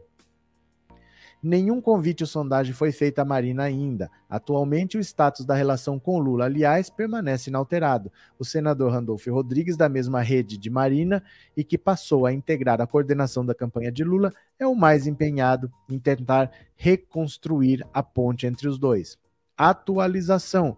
Luiz Marinho, presidente estadual do PT, respondeu o petista Marco Aurélio de Carvalho e disse que não há hipótese de apoiar Marina Silva, conforme defendido pelo advogado à coluna. Apesar da minha admiração e carinho pela companheira Marina Silva, informo que não existe nenhuma conversa no sentido de lançar sua candidatura ao Senado com o apoio do PT em São Paulo. Também em contato com a coluna, Carvalho reiterou que não fala pelo PT. Então, olha só, Obviamente que antes de estar tá tudo certo, ninguém vai falar nada, se existe esse acordo ou não. Para a Marina, seria um bom negócio. Pelo seguinte: a rede sustentabilidade, em 2018, não atingiu a cláusula de barreira. A cláusula de barreira é uma regra em que os partidos têm que atingir uma votação mínima, uma quantidade mínima dos votos válidos, para ter direito ao fundo partidário, ao fundo eleitoral e ao horário eleitoral gratuito. Então, nos últimos quatro anos, a rede não tem dinheiro, e não aparece na TV. Se não conseguir a cláusula de barreira de novo, mais quatro anos sem dinheiro, sem TV. Quer dizer, oito anos, quase uma década, o partido praticamente vai ser extinto desse jeito, porque como é que vai se manter sem dinheiro? Então, qualquer ideia, se você coloca a Marina como candidata a senadora por São Paulo, ela não precisa ganhar. Mas se ela tiver talvez 2, 3, 4 milhões de votos, que não levam ninguém a ganhar. Para ganhar, você precisa de uns 10. Mas se ela tiver 2, 3, 4, pode ser suficiente para a rede conseguir superar a cláusula de barreira e voltar a ter acesso a dinheiro, voltar a ter acesso a tempo de TV. Então, se o Márcio França não abandonar a candidatura ao governo do estado, se ele continuar candidato ao governo, o PT vai precisar de um candidato ao Senado. Não tem o um nome forte hoje. Se o Randolph quer trazer a Marina para cá, porque é do partido dele, se ele quiser trazer e a rede precisa de voto, poderiam fazer essa composição. Você apoia o Lula, sai batalhando aí apoio pelo Lula, o PT apoia ela, a rede vai ter os votos que precisa para superar a cláusula de barreira e depois vida que segue. Mas é uma possibilidade. O que está por trás é que a rede precisa de qualquer jeito de votos a Marina Silva pode ser candidata ao Senado por São Paulo pela rede, mas ela poderia ser candidata pela rede, apoiando o Lula, e nesse caso, a troca mútua de apoios pode beneficiar os dois. Vamos ver, né? É, boa noite a todos. Cada vez mais o presidente Lula provando que a Lava Jato fez para prejudicá-lo e tirar das eleições de 2018 e com isso o Brasil no fundo do poço. José Timóteo. É, Marina Silva já traiu o Lula uma vez, será que vai ter chance de trair a segunda? Carlos, você não pode pensar assim. Você não pode pensar assim. Se você pensar assim, você é a pessoa que jamais vai estar na política. Como eu acho que eu também jamais vou estar na política. Porque o perfil político não é ficar carregando mágoa. Ah, mas já fez isso. Gente, política, você faz acordos quando é conveniente para você. Se você acha que é conveniente, que é importante para você, você não fica puxando coisas do passado para trazer dificuldade. Porque senão nunca você vai fazer aliança com ninguém. Você não pode ficar procurando dificuldade. Ai, mas já traiu. Ai, mas já fez aquilo. Não existe. Carlos, se mire no exemplo do Lula. Eu vou, eu vou mostrar de novo essa foto aqui, ó. Ó. Ó. Essa foto aqui é muito importante. Eu gostaria muito que vocês levassem isso de exemplo para a vida de vocês. Ó, o Lula ficou preso 580 dias. Esse cara aqui, ó, não mexeu um dedo pelo Lula. E esse cara aqui, ó, já esteve abraçado com o Lula desde os anos 70. Mas esse cara que abraçou o Lula nos anos 70, sabendo que era Lava Jato, não mexeu um dedo pelo Lula. Onde que o Lula está depois que ele saiu? Tá aqui com o Fernando Henrique. O Lula saiu e foi lá conversar. Sabe por quê? Porque ele sabe que o Brasil precisa. Porque ele não deixa o rancor dele acima da necessidade do país. Ele sabe que ele precisa de apoio, ele sabe que não vai ser fácil. Levem esse exemplo para a vida de vocês. O Lula não está aqui para fazer caças bruxas. Ai, mas ele já não me apoiou, não voto mais. Ai, eu não converso com golpista. Você não ouve da boca do Lula, eu não converso com golpista. Ele está aqui com o Fernando Henrique porque ele sabe que ele precisa desse apoio. E é por isso que ele tem 44% dos votos e nós nunca teríamos, porque nós colocamos o sentimento à frente. Mas mire-se nesse exemplo, ele está fazendo o que ele precisa, o que ele acha que é importante para ele chegar no objetivo dele. E não ficar, ah, mas já aconteceu isso, ah, mas esse apoiou o golpe, ah, mas esse votou contra Dilma. O Lula está apertando a mão de todo mundo porque ele sabe que sozinho ele não vai conseguir fazer o que ele precisa. Então vamos usar de exemplo, né?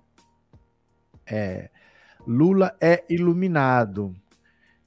Ó, é verdade, é bem assim. O que, que a gente vai fazer? Se continuar assim, na próxima eleição, o PT vai apoiar o Bolsonaro. Se acontecer e você não quiser votar, não tem problema. Mas eu garanto que se não fosse o Lula, que se fosse você, você não teria essa quantidade de votos. Eu acho que você deveria aprender com o Lula e não querer ensinar o Lula. Você deveria pegar esses exemplos e perceber por que será que ele teve 87% de aprovação, por que será que ele está para vencer a eleição no primeiro turno, será que ele está certo ou será que eu estou certo? fazer uma coisa, porque todos nós podemos melhorar, Carlos Augusto. Todos nós podemos melhorar. Você quer continuar com essa opinião e não votar no Lula? Tudo bem.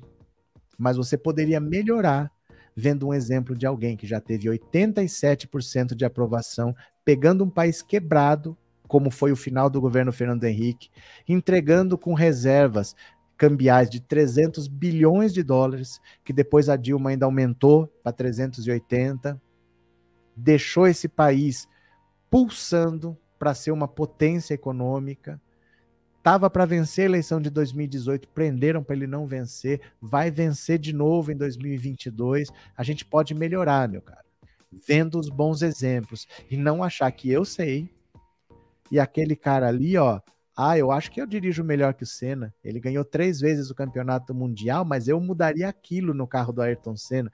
A gente às vezes tem que olhar os exemplos, né? Tem que olhar os exemplos. Se não quiser, não precisa, mas a gente sempre pode melhorar, né? Cadê? É, esse rancor dá muitos problemas. Lula é exemplar. E principalmente a gente tem que saber que a gente não sabe tudo. A gente não sabe tudo. Mas sempre tem alguém dando uma dica aqui e uma dica ali. O Lula mostra todos os dias que a missão dele é muito difícil. A missão é muito difícil. Eles sabem que situação o país está e eles sabem que o Bolsonaro ainda tem 10 meses para destruir esse país. Ó, março, abril, maio, junho, julho, agosto, setembro, outubro, novembro, dezembro. Bolsonaro ainda tem 10 meses para destruir esse país. Não vai ser fácil. Sozinho ele não vai fazer. Não adianta ficar esperneando. Ah, eu não quero fulano, eu não quero fulano, eu não quero fulano. Sozinho não dá. O nível de destruição em que o Brasil foi jogado, não dá. Não dá. Então a gente precisa de apoio. O Lula sabe. Eu acho um egoísmo da nossa parte, uma arrogância da nossa parte, querer que o Lula vença a eleição, conserte o Brasil, mas vá sozinho. Não vá com fulano, não vá com fulano, não pega apoio, não faça aliança, se vira. Vá para a guerra da Ucrânia, mas vá sem colete à prova de bala, vá sem fuzil, vá sem capacete, vá sem tanque de guerra, vá de peito aberto. É isso que a gente quer. É isso que a gente quer, que o Lula se vire sem ter apoio de ninguém, sem ter ajuda, que ele que se faça lá. Eu quero a minha arrogância aqui, ó. Eu, eu não me misturo com essa gente. É muito fácil falar sentado da sala, viu? Muito fácil falar sentado da sala. Vou pegar mais uma aqui para vocês. Vou pegar mais uma notícia para vocês, porque eu os amo. PSB e PT já tratam federação como praticamente impossível. Carlos Siqueira, presidente do PSB, cabeças coroadas do PSB e do PT, vem tratando com grande ceticismo as negociações em torno de uma possível federação que una as duas siglas, PV e PCdoB. O cenário mais provável é que as duas últimas se federem com o PT, mas sem o PSB. Tanto no PT quanto no PSB, dirigentes dizem que hoje é praticamente impossível que haja federação. Divergência sobre candidaturas a governador neste ano e em estados como São Paulo, Rio Grande do Sul, Espírito Santo e sobre como deverão ser escolhidos os nomes para disputar as prefeituras de 2024 são os principais obstáculos para um acordo. Mas há também outros receios. O PSB teme virar um satélite do PT, uma vez que não teria força para, se Lula for eleito presidente, frear o que vê como hegemonismo do partido na escolha de quem serão os candidatos a prefeito da federação daqui a dois anos e meio. É verdade. É verdade. Só que isso poderia beneficiar o PSB. Porque você não vai conseguir tudo o que você quer, mas você estando junto do governo, com uma vitória que talvez venha no primeiro turno, um governo que muita gente deposita esperança. O primeiro ano é sempre um ano de lua de mel, um segundo ano que já é um ano eleitoral para a eleição municipal. O PSB poderia se beneficiar muito disso, mas não quer? Não tem problema. Não tem problema, vai continuar um partido de centro-esquerda, vai apoiar o governo Lula depois de eleito, não quer participar da federação, apoia sem participar, mas vai acabar apoiando, né? Porque vai fazer oposição ao Lula depois que passar a eleição, né? É, cadê? É... A candidatura do Lula, quanto mais sólida e apoio, melhor. José Ivo. Lilian, se eu fosse Lula, nem ia atrás de apoiar a Marina, ela é falsa. Mas ele não está indo atrás de apoiar a Marina. Quem disse que o Lula está indo atrás de apoiar a Marina? O Randolph Rodrigues, que ele chamou para ser coordenador da campanha, é um cara que está tentando juntar os dois. Ele não está indo atrás. Gente, às vezes vocês criticam que não precisa criticar. O Lula não está indo atrás de Marina Silva nenhuma. Mas o Randolph é da rede. A rede é um partido que pode ser extinto do jeito que vai não passou pela cláusula de barreira. É, se ele não passar de novo pela cláusula de barreira, vão ser quase 10 anos sem dinheiro. Como é que esse partido vai continuar existindo? Então, o que, que ele está tentando fazer? Ele está tentando aproximar a Marina do Lula, para Marina conseguir ser candidata a deputada por São Paulo, para ter votos, para que o, o, a rede volte a ter acesso ao fundo partidário e ao fundo eleitoral. O Randolph está tentando costurar um acordo para a rede não desaparecer. É isso que ele está tentando fazer. O Lula não está indo atrás de ninguém. É isso, né? Cadê? Uma boa noite para todos, uma boa noite, Nadir. Pronto, cadê quem mais está aqui? Deixa eu pegar mais uma noticiazinha para vocês, ó. Ah, meu Deus do céu, essa notícia aqui vocês vão gostar, mas vocês não podem rir porque eu sei que vocês amam essa moça. Eu também adoro essa moça. Só lembrando que o Pix, caso alguém queira fazer alguma contribuição, é 14 997790615. Se você mandar uma mensagenzinha lá, daqui a pouco eu vou ler, tá bom? Pix, pode deixar um recado lá que eu vou ler. Dá uma olhada, não pode rir, contenham-se. A puxada de tapete que Tabata Amaral tomou em São Paulo. Ah, mas eu adoro essa menina, mas eu tenho um ranço. Olha, a deputada federal Tabata Amaral vem estudando como reverter uma puxada de tapete que tomou em seu partido, o PSB. Ela tinha expectativa de que o diretório da legenda em São Paulo passaria para seu comando a partir deste ano, em uma preparação para uma possível campanha à prefeitura em 2024, mas viu um grupo de integrantes da sigla elegerem Chiquinho Pereira, representante do Sindicato dos Padeiros, para o cargo há duas semanas em um processo repleto de questionamentos e suspeitas de irregularidade. O controle do diretório de sua cidade natal foi uma oferta colocada na mesa de negociações quando Tabata decidiu se filiar ao PSB, em setembro do ano passado, após uma disputa no TSE que durou 19 meses contra sua antiga sigla, o PDT. Ao migrar para o PSB, partido de seu namorado, o prefeito de Recife, João Campos, os caciques sinalizaram que ela seria indicada para disputar a prefeitura de São Paulo. Segundo alguns integrantes da legenda, porém, Tabata não teria feito esforços de aproximação suficientes com a base socialista paulistana para selar o acordo, o que fez com que os aliados refutassem o seu nome, que passou a ser visto como uma imposição. Por isso, optaram por escolher Chiquinho para o cargo. O repúdio a Tabata também teria se dado no contexto de que filiados do PSB na cidade vêm acompanhando a contragosto as conversas do Diretório Nacional do partido com o PT para a construção de uma federação partidária, o que tornaria as duas legendas praticamente um partido só e a deputada seria, na visão desse grupo, mais um passo no sentido de tirar a identidade do PSB paulista. Porém, a equipe da deputada tem uma versão muito diferente para a história. Com 15 mil filiados na cidade de São Paulo, o PSB fez uma eleição que contou com apenas 252 votos, porque realizou a sessão eleitoral sem informar aos militantes. A publicidade se deu em um anúncio publicado apenas na área de editais de um jornal da cidade. No começo do mês, a eleição havia sido suspensa pelo diretório estadual do partido após uma demissão em massa de dirigentes ligados ao ex-vereador Eliseu Gabriel, que não havia feito acordo com Tabata, mas a sessão municipal do partido manteve o processo mesmo assim, amparada por uma liminar judicial. Dessa forma, a eleição não deveria ter acontecido e só terminou com uma derrota para Tabata, porque apenas uma fração dos filiados ficou sabendo do processo eleitoral que estava suspenso iria ocorrer. Era para ter sido um processo político, com todos os filiados, a presença do Márcio França e tudo, mas fizeram dessa forma para tentar levar o diretório, disse a Veja um membro do PSB. Agora, o resultado do processo pode ser alvo de novos questionamentos. Eliseu Gabriel afirma que o processo foi correto e diz que Tabata ainda poderá chefiar a seção paulistana do partido. Nada está decidido, ela ainda poderá assumir o diretório, afirma considerando que ainda há dois anos até as eleições, minimizando a crise.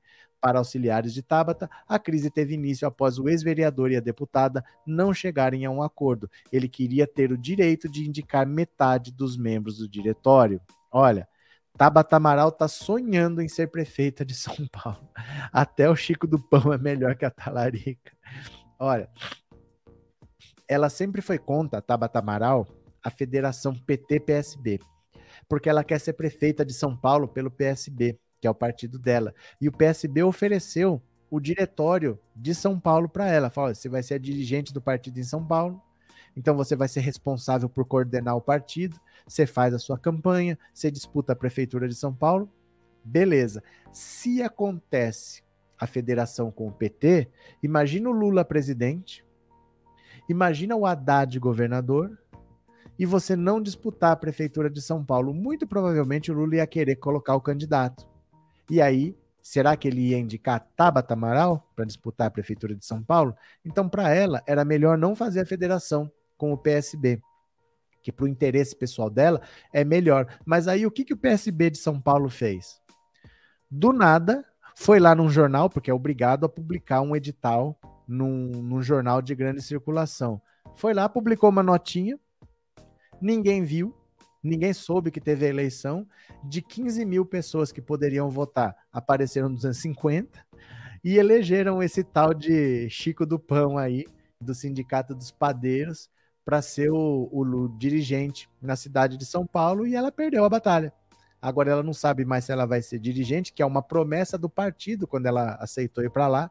Ela não sabe se ela vai ser dirigente. Se o partido está contra ela, fica difícil ela ser candidata, porque ela pode até ser candidata sem ser dirigente. Mas aí será que o partido vai trabalhar por ela? Imagina a eleição de 2018, que o Alckmin era o candidato à presidência da República pelo PSDB, mas o Dória fez Bolsonaro. Quer dizer, apesar de você ter um candidato, seu partido trabalhou por outro nome. Então, será que adianta ela ser candidata se o partido não tiver com ela? Porque parece que não está. Parece que não está, né? Prefeita de São Paulo sonha. É. Ela quer ser prefeita de São Paulo pelo PSB, por isso que ela trabalhou contra a federação do PT e do PSB o tempo todo, né? Joyce vai dar aula para Carla Zambelli. Acho que não, porque a Carla é burra. Ela já falou que a Carla é burra.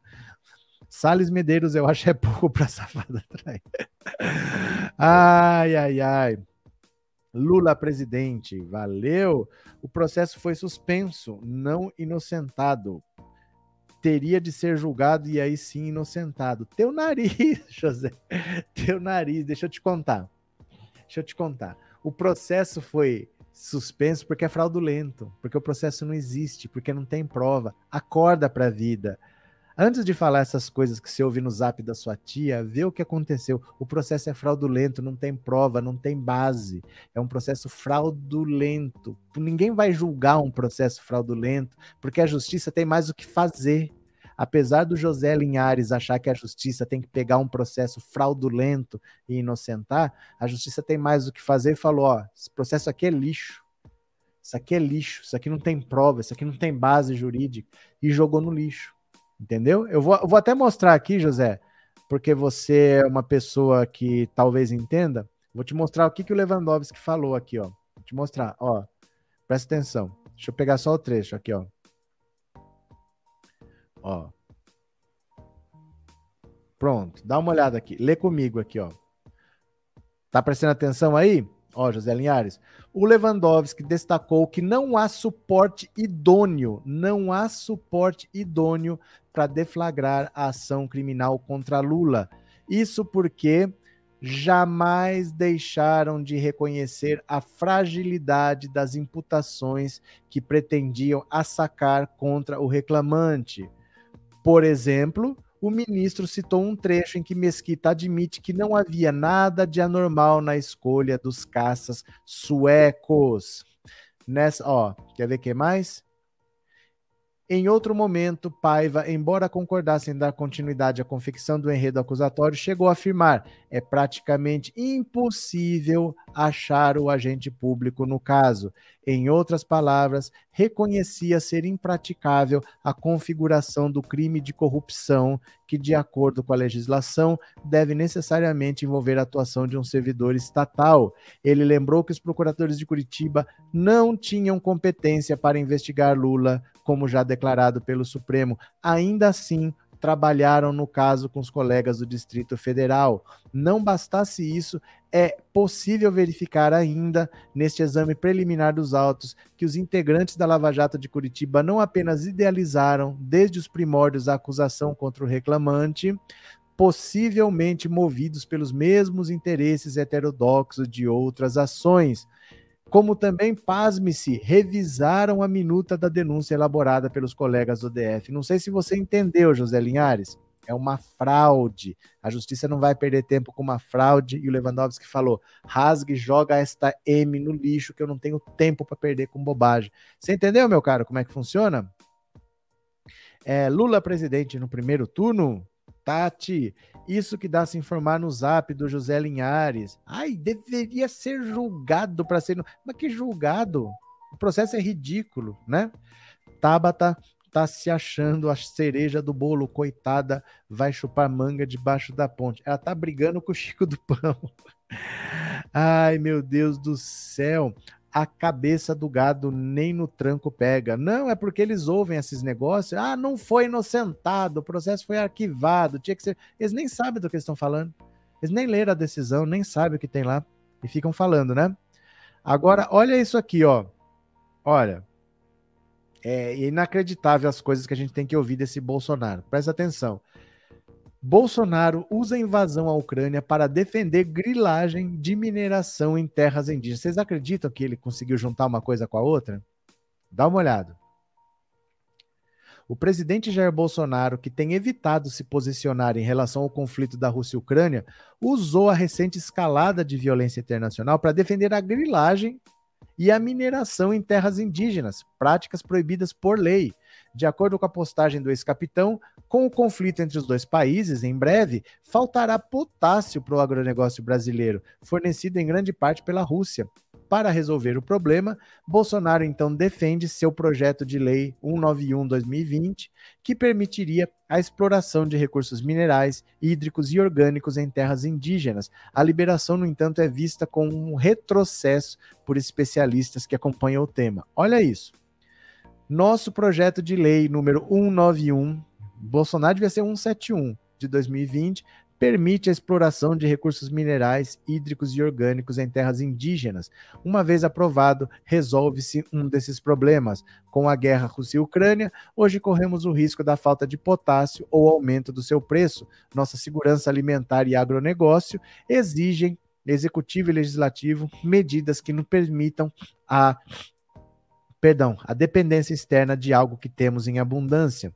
Um relatório recente da Articulação dos Povos Indígenas do Brasil e da Amazon Watch revela que, se aprovado, o projeto de lei defendido por Bolsonaro poderá levar à perda de 160 quilômetros quadrados na Amazônia. O documento ainda ressalta que, com Bolsonaro no poder, o avanço do desmatamento tem registrado recordes históricos, tendo crescido 65% em 2021 em comparação com 2018. A medida também contribuiria para o genocídio dos povos originários brasileiros.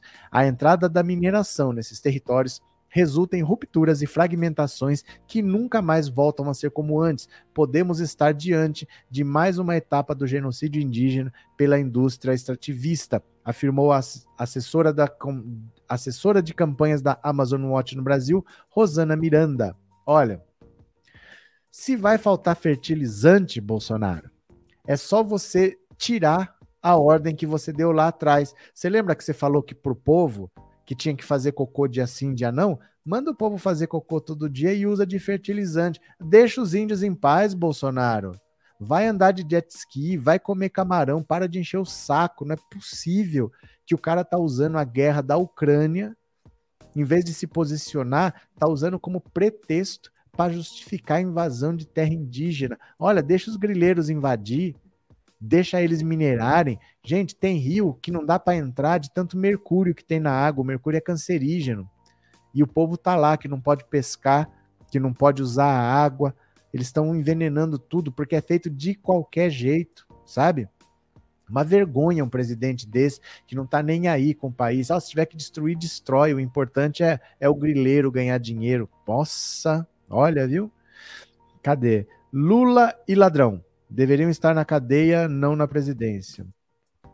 Lula e ladrão? É Lula e Bolsonaro? Quem que é Lula e ladrão? Diogo, explica para mim quem que é Lula e ladrão.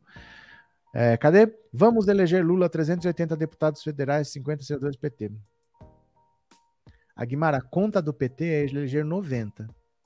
Tá? Tô falando números reais. O PT espera eleger 90. 380, impossível, meu caro. Dalva, mas do jeito que esses bolsonaristas são apreciados, apreciadores de doses seguras de cloroquina com leite condensado vencido, não duvido de mais nada. Cadê? É, é, Lula presidente do Brasil em 2023. Lá vem o Charles.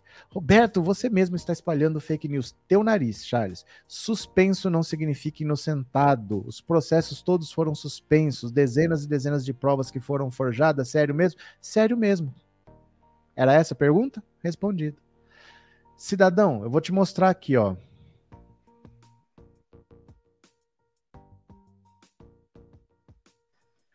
Mostrar aqui, ó.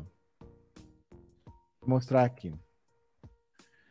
Vamos procurar juntos aqui, tá? Eu vou te mostrar aqui, ó.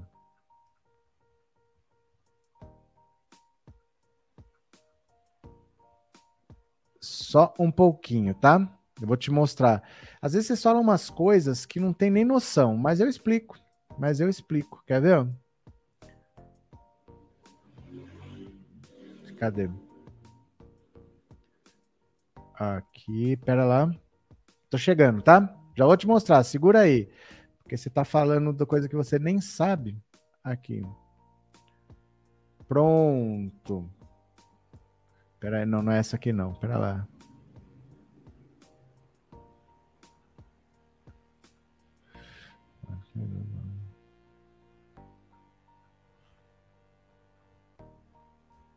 Tô, tô achando aqui. Pera lá, artigo 5 da Constituição.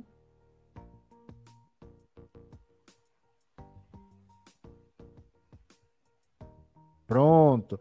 Artigo, você pode procurar aí, 57. Artigo 5 é, parágrafo 57. Lê aqui comigo. Olha.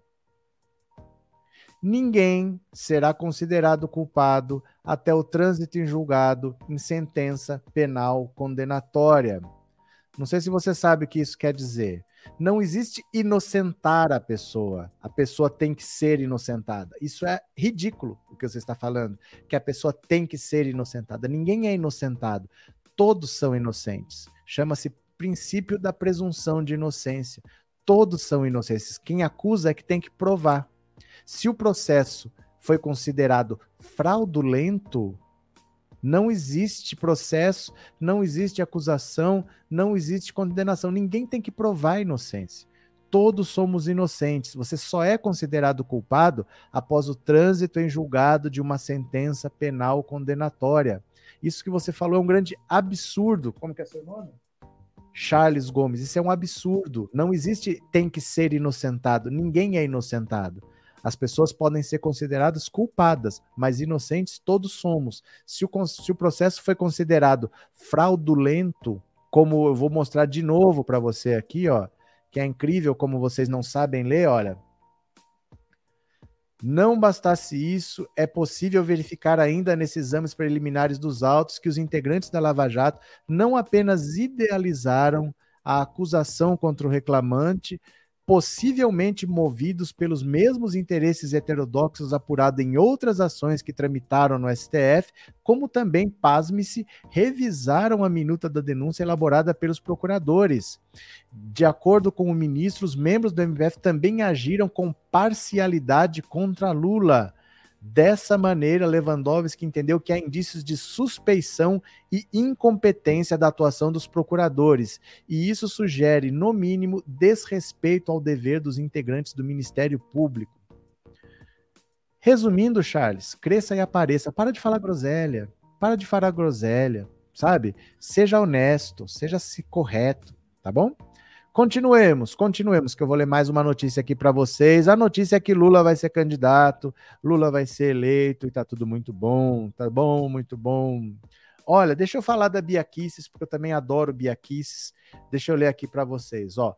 Por que Bia Kisses deveria ser banida para sempre do YouTube? Para sempre, para sempre. É uma vergonha para o país ter a presidente da Comissão de Constituição e Justiça Presta atenção.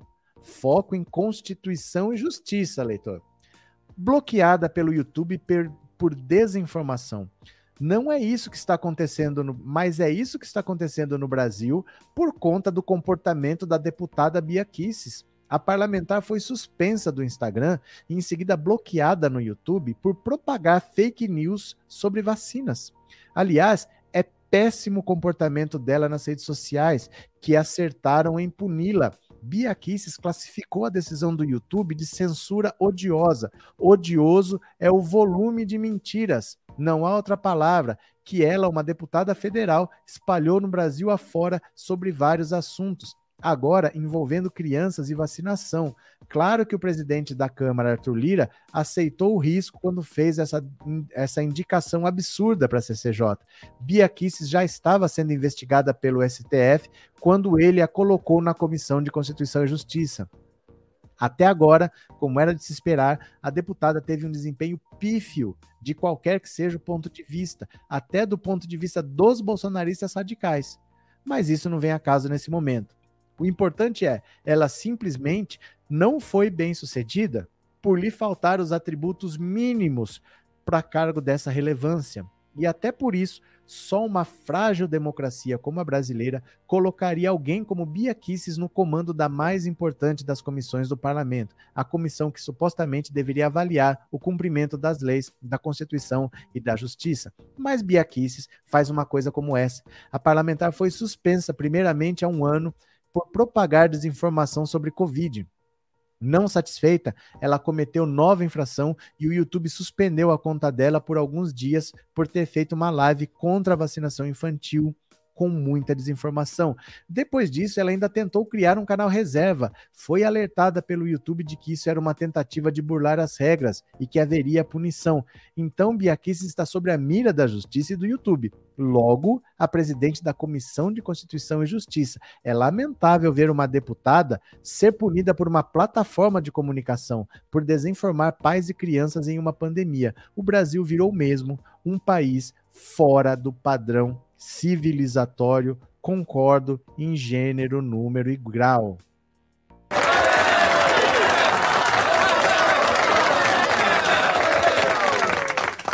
Concordo 100%. É um absurdo você ter uma, uma deputada que foi procuradora e que comete os, as insanidades que ela comete. Ela faz uma live contra a vacinação de crianças. Gente, 1845 Dom Pedro II instituiu o primeiro passaporte de vacina no Brasil. Os pais eram obrigados a vacinar os filhos a partir de três meses de idade. E se não comprovassem a vacinação, iam ser impedidos de frequentar alguns ambientes. Isso já aconteceu em 1845. Isso já tem quase 170 anos que aconteceu. E hoje a gente tem uma deputada que é contra a vacinação infantil por questões, sabe-se lá Deus o quê né? Nesse governo só tem gente desequilibrada do cérebro energúmeno. Bolsonaro, Bolsonaro enrolou e roubou com os filhos na política, fazendo rachadinha nos gabinetes. Filhos nunca trabalharam. Verdade, Tino, verdade. E vou até te dizer uma coisa. Sabe o que, que eu tô procurando? Olha aqui, ó. Sabe o que, que eu tô procurando? Procurando rachadores. Rachador? Mais uma vez, mais uma vez. Tô procurando rachadores. Rachador? O que é? Impressionante. Família que nunca trabalhou. Rômulo Rocha de Castro, professor, será que não corre o risco do Bolsonaro conquistar parte da esquerda por causa da guerra? Não. O que você acha mesmo? Que o Bolsonaro vai conquistar parte da esquerda por causa da guerra? O que, que tem uma coisa a ver com a outra? Não entendi o que, que, tem a ver a guerra da Ucrânia com a esquerda, com o Bolsonaro. O que, que tem a ver? Conquistar parte da esquerda? Me explica essa, Rômulo, que essa eu não entendi. O que, que tem a ver uma coisa com a outra? Por que, que o Bolsonaro vai votar, ou a esquerda vai votar no Bolsonaro por causa da guerra da Ucrânia? Me explica que essa eu não entendi. Apenas o gado ainda não entendeu que Bolsonaro não se reelege. O nível é deplorável dessa pessoa imprópria para qualquer função. Cadê quem mais? É, Arlete, o Witzel parece aquele outro personagem que perseguiu o pica-pau no desenho, já reparou? É, esses os representantes eleitos nesse país contra a vacina, uma coisa tão essencial para todos nós. Fazer o que, Eva? Fazer o quê? Cadê o. O que você quis dizer, Romulo? Explica para mim aí, como é que a esquerda vai votar no Bolsonaro por causa da guerra da Ucrânia? O que, que tem a ver? Você já pensou uma guerra na Ucrânia mudar o voto de uma pessoa de esquerda ao ponto dela votar no Bolsonaro? O cara tá sem emprego, tá comendo osso, aí teve uma guerra na Ucrânia, eu não vou votar no Lula, eu vou votar no Bolsonaro. Eu não entendi, mas me explica aí. Esse pessoal só é antivacina porque o Bozo dita as coisas para desinformar. Com certeza, Ataíde, com certeza. Boa noite, eu não consigo entender a cabeça dos bolsomínios, eles foram foram vacinados desde criança. Verdade. Data Poder informa que Bozo está encostando em Lula. Paulo chega atrasado. Ai, Paulo, já falamos disso, já explicamos, não está encostando nada, Paulo. Um ponto percentual chama-se margem de erro, né, meu cara?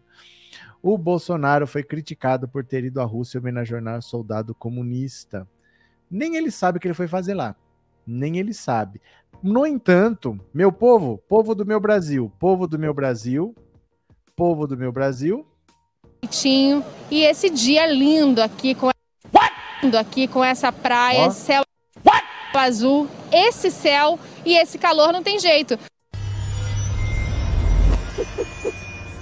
Eu comprei cinco toalhas dessa. Essa toalha que apareceu na praia do Rio de Janeiro na Rede Globo, eu comprei cinco, mas vou receber semana que vem, porque eu comprei no Mercado Livre.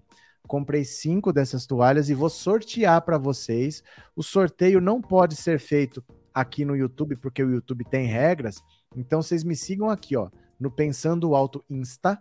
Pensando Alto Insta, que eu vou fazer o sorteio no Instagram, porque aqui não pode, por causa das regras do YouTube. Mas eu vou sortear para vocês cinco dessas toalhas aqui, ó, que apareceram na Rede Globo. E esse dia lindo aqui com. Ó, ó, ó. Lindo aqui com essa. Você quer uma toalha dessa? Você pode ganhar. Se inscreva lá só se inscreve, porque eu vou esperar as toalhas chegarem e aí eu vou explicar como que vai ser o sorteio. Não precisa me perguntar o que, que eu tenho que fazer. Só se inscreve, espera lá. Semana que vem as toalhas chegam e você vai poder ganhar. Eu comprei cinco e eu vou sortear para vocês cinco dessas toalhas aqui que ficaram Praia, famosas, céu viu? azul, esse céu e esse calor não tem jeito. se vocês quiserem, se vocês quiserem, se inscreva lá, você pode ganhar. Eu comprei cinco, vão chegar, estão no correio ainda, tá bom? Então no correio vão chegar, eu vou sortear para vocês. Valeu? Quem mais? Deixa eu ver aqui.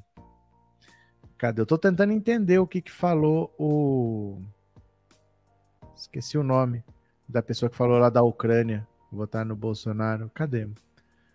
Cadê? Rômulo. Rômulo, o que, que você tinha falado, Rômulo, que eu tô tentando entender?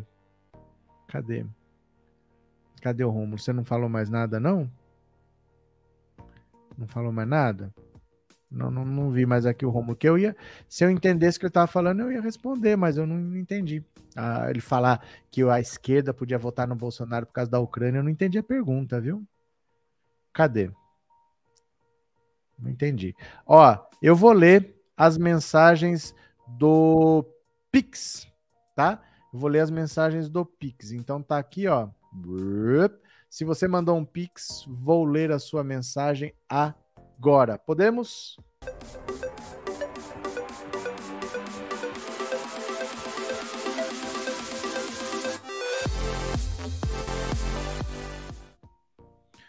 Pronto, vamos lá. Tem que entrar aqui no aplicativo. Se você mandou uma, um Pix, eu consigo ler sua mensagem agora. Vamos lá? Só um segundinho que está entrando aqui. Pronto, vamos ver? Aê!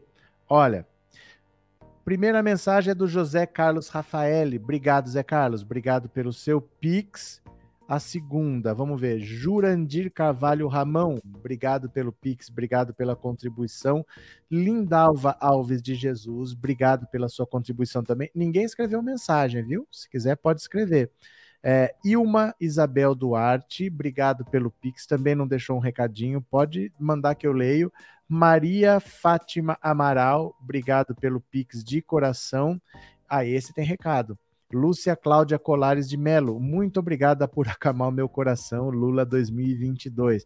Eu que agradeço a contribuição, de verdade. Agradeço demais quando vocês ajudam. Esse dinheiro eu uso todo aqui no canal, em equipamento, vou melhorando, tá? E é uma ajuda muito grande que vocês fazem. Deixa eu ver se o Rômulo já explicou aqui o que, que ele perguntou. Que eu, eu queria entender, Rômulo, de verdade.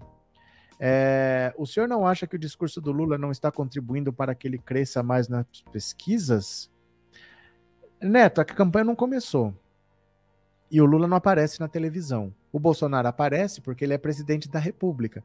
Então o Bolsonaro deveria ter uma, uma pontuação maior e o Lula deveria ser menos lembrado.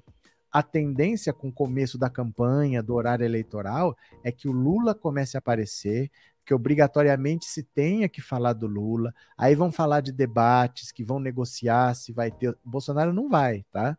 Mas vai ter que negociar, vai ter que ouvir. Aí o Lula vai começar a aparecer. Então, independente do que esteja acontecendo agora, toda a participação do Lula vai crescer e todo mundo vai se igualar ao Bolsonaro, porque ele ser presidente da República, ele tem mais destaque. Só que todo mundo vai ter a chance de aparecer na televisão. Então, relativamente a participação dele vai diminuir, ele vai ter menos vantagem, o Bolsonaro, né? Então, aguenta as pontas, porque ainda vai começar a campanha, viu? Cadê? Boa noite, Antônio. Não dá para saber o que tem na cabeça dos bolsomínios. Eles tomaram várias vacinas desde criança e agora não tomam as vacinas da Covid no meio de uma pandemia. No meio da pandemia, eles inventaram que não tomam vacina. Imagina o soldado na guerra da Ucrânia que ele é anti-colete à prova de balas. Ah, eu vou lá defender a Ucrânia, mas eu sou anti-colete. Tem o anti-vacina e tem o anti-colete. Vai o cara lá de peito aberto porque ele é anti-colete. É a mesma coisa, né? Ele não vai conquistar nada, é um extremista. Bolsonaro nunca será de esquerda. Pois é, eu não entendi a pergunta do Rômulo, mas o Rômulo sumiu. Ele mandou o superchat e sumiu. Nem todos contra a Rússia são de esquerda. Eu não sei o que, que vocês estão associando esquerda e direita nesse conflito, gente. Isso aí não tem a ver isso daí. Tem interesses geopolíticos. O Putin não importa tanto se ele é direita ou de esquerda. Ele tem os interesses dele e ele está lutando pelo que ele acha que ele tem que fazer. Não é uma luta de direita contra esquerda. Isso só. Olha, esse papo de direita contra esquerda, você só ouve falar no Brasil. Nos Estados Unidos, você ouve falar de republicanos e democratas. Não existe negócio de direita e esquerda, esse negócio de socialismo. Isso é uma conversa dos anos 60, que eu não sei como é que isso voltou. O mundo não está preocupado com isso. O Putin tem os interesses dele. Para ele ter os interesses dele, ele tem que passar por cima da Ucrânia, ele tem que se impor. Não tem esse negócio de direita e esquerda. Isso é uma viagem do Brasil, esse negócio de direita e esquerda. É viagem, não existe esse negócio, viu? Não existe, não. É, só queria ver o Bozo em um debate. Não vai ver, Eliezer. Não vai ver. Você nunca vai ver o Bolsonaro em um debate, você pode esquecer. Isso é manipulação, não se vacinar é burrice. Eva, eu não imaginava que as pessoas pudessem ser tão burras ao ponto de, de defender o direito de não tomar uma vacina no meio de uma pandemia, mas, né?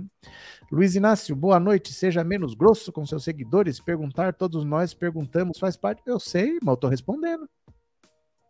Eu não tô respondendo? Eu tô falando que é uma viagem você achar que existe direita e esquerda nessa guerra. É uma viagem. Eu estou respondendo. É uma grande viagem. Isso não deveria nem ser discutido mais. O mundo não está dividido assim. Isso é uma coisa dos anos 60, meu cara.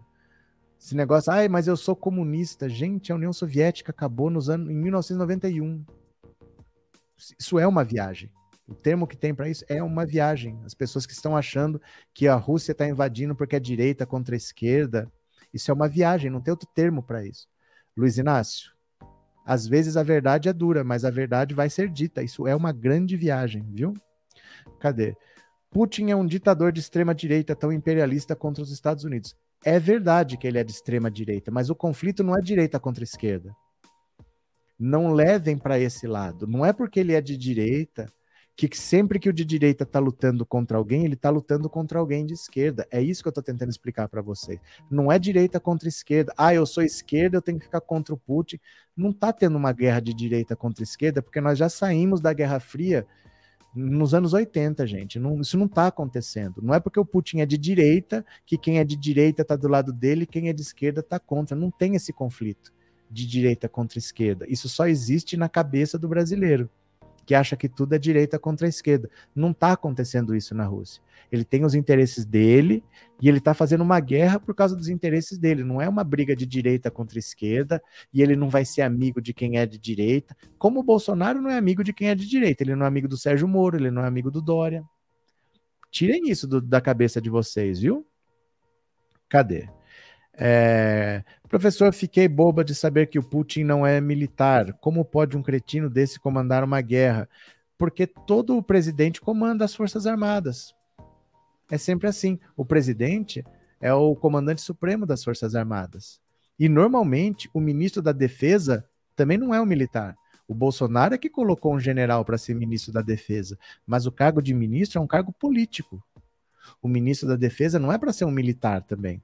Nos outros governos nunca foi. O Nelson, Jabi, Nelson Jobim já foi ministro da Defesa, ele não é militar. Esses cargos são políticos. A decisão de fazer uma guerra não é uma decisão militar, é uma decisão política. É uma decisão estratégica. Você vai decidir ou não dependendo dos interesses do seu país. Não é uma decisão militar, é uma decisão política, né? O Putin está fazendo uma guerra sozinho para prejudicar a Ucrânia. Tem muito interesse, né? Professor, o comunismo não acabou com o fim da União Soviética. Isso é uma afirmação ou é uma pergunta?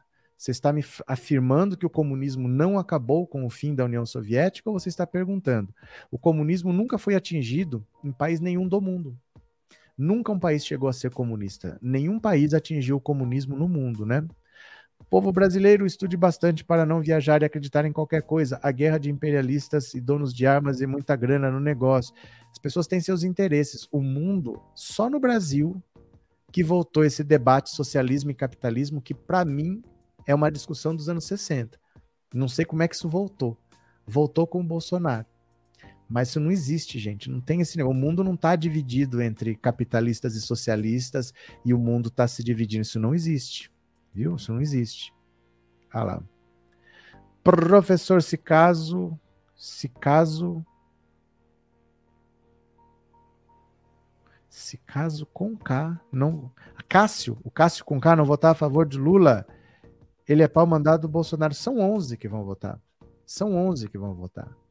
Fica tranquilo. Já, já foi, gente. O caso do Lula já era. Esse caso aí não vai para lugar nenhum, tá? O caso do Lula não vai para lugar nenhum. É um caso que não existe, viu? Cadê? É, professor, e o gasoduto russo que manda gás para a Europa foi bloqueado. Quem mais perde com essa ação? Depende, Cláudio. Sabe por quê? Porque se for, se a guerra acabar amanhã, ninguém perde. Quando que essa guerra vai acabar? Ninguém sabe, né? Então depende quando as coisas vão acontecer. A gente tem que esperar os desdobramentos, saber o que vai acontecer, quem vai ganhar, quem vai perder, ninguém sabe não. Tem que esperar. Tem que esperar. Tudo depende de como as coisas acontecem, até quando acontece. Ninguém tem essas respostas. Então vamos ter que esperar, ver os fatos, né? É... Mas por que a Alemanha não pode comprar gás da Rússia? Cadê a tal fala de liberar? Pode comprar. Pode. Só que para você comprar gás da Rússia, a Rússia tem que querer vender. Para a Rússia vender, tem que passar esse gás por algum lugar. Então não é assim, você não vai no supermercado e compra um botijão de gás. Você tem que ter um gasoduto, você tem que ter um contrato.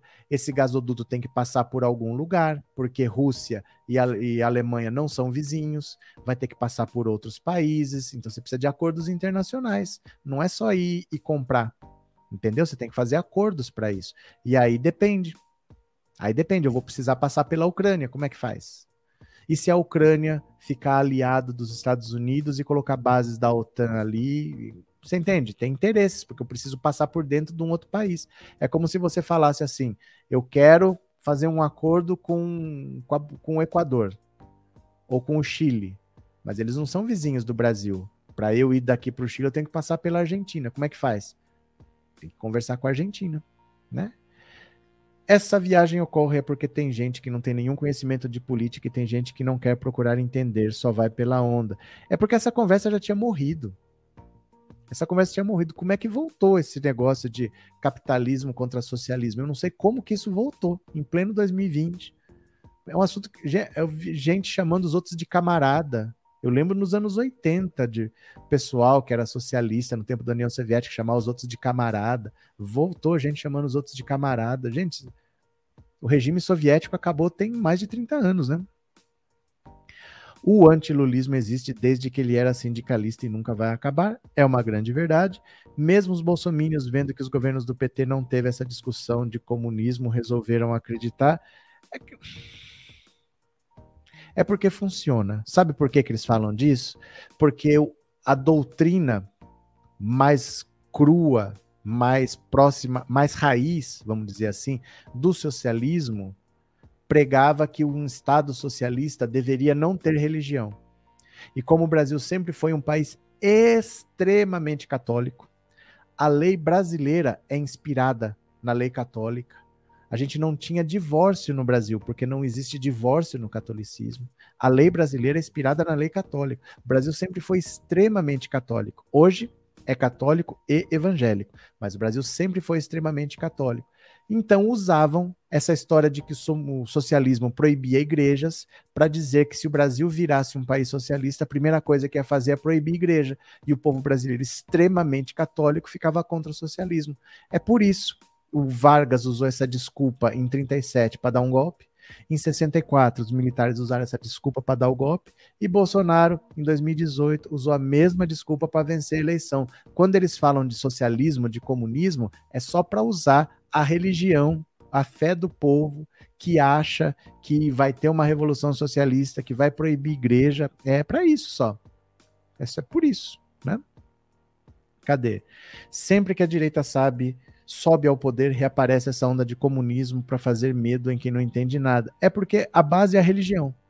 É por causa disso, para assustar as pessoas, porque eles falam que lá não pode ter igreja, que eles proíbem igreja, então a pior coisa que tem é o socialismo. Aproveitando a ignorância, o Brasil sempre foi um país agrário, um país analfabeto, agrário e muito religioso. Então eles usavam isso como ameaça. Se tiver socialismo, vai proibir religião. E é por isso que esse assunto volta para assustar as pessoas só, né? Mas não existe isso, gente. O socialismo, como a gente conheceu da União Soviética, aquilo está morto e enterrado. Aquilo não vai acontecer mais no mundo. O mundo não vai passar por revoluções socialistas, marxistas. Isso não vai acontecer mais. Só o PCO acha que isso vai acontecer, né? Ali é interesse econômico, tudo capitalista. É dinheiro. É dinheiro é dinheiro, né? Vou parando por aqui. Agradeço a todos que participaram. Muito obrigado. Amanhã tem mais às 11 horas. Estejam por aqui. Beijo grande, meu povo. Valeu, até mais e tchau. Valeu.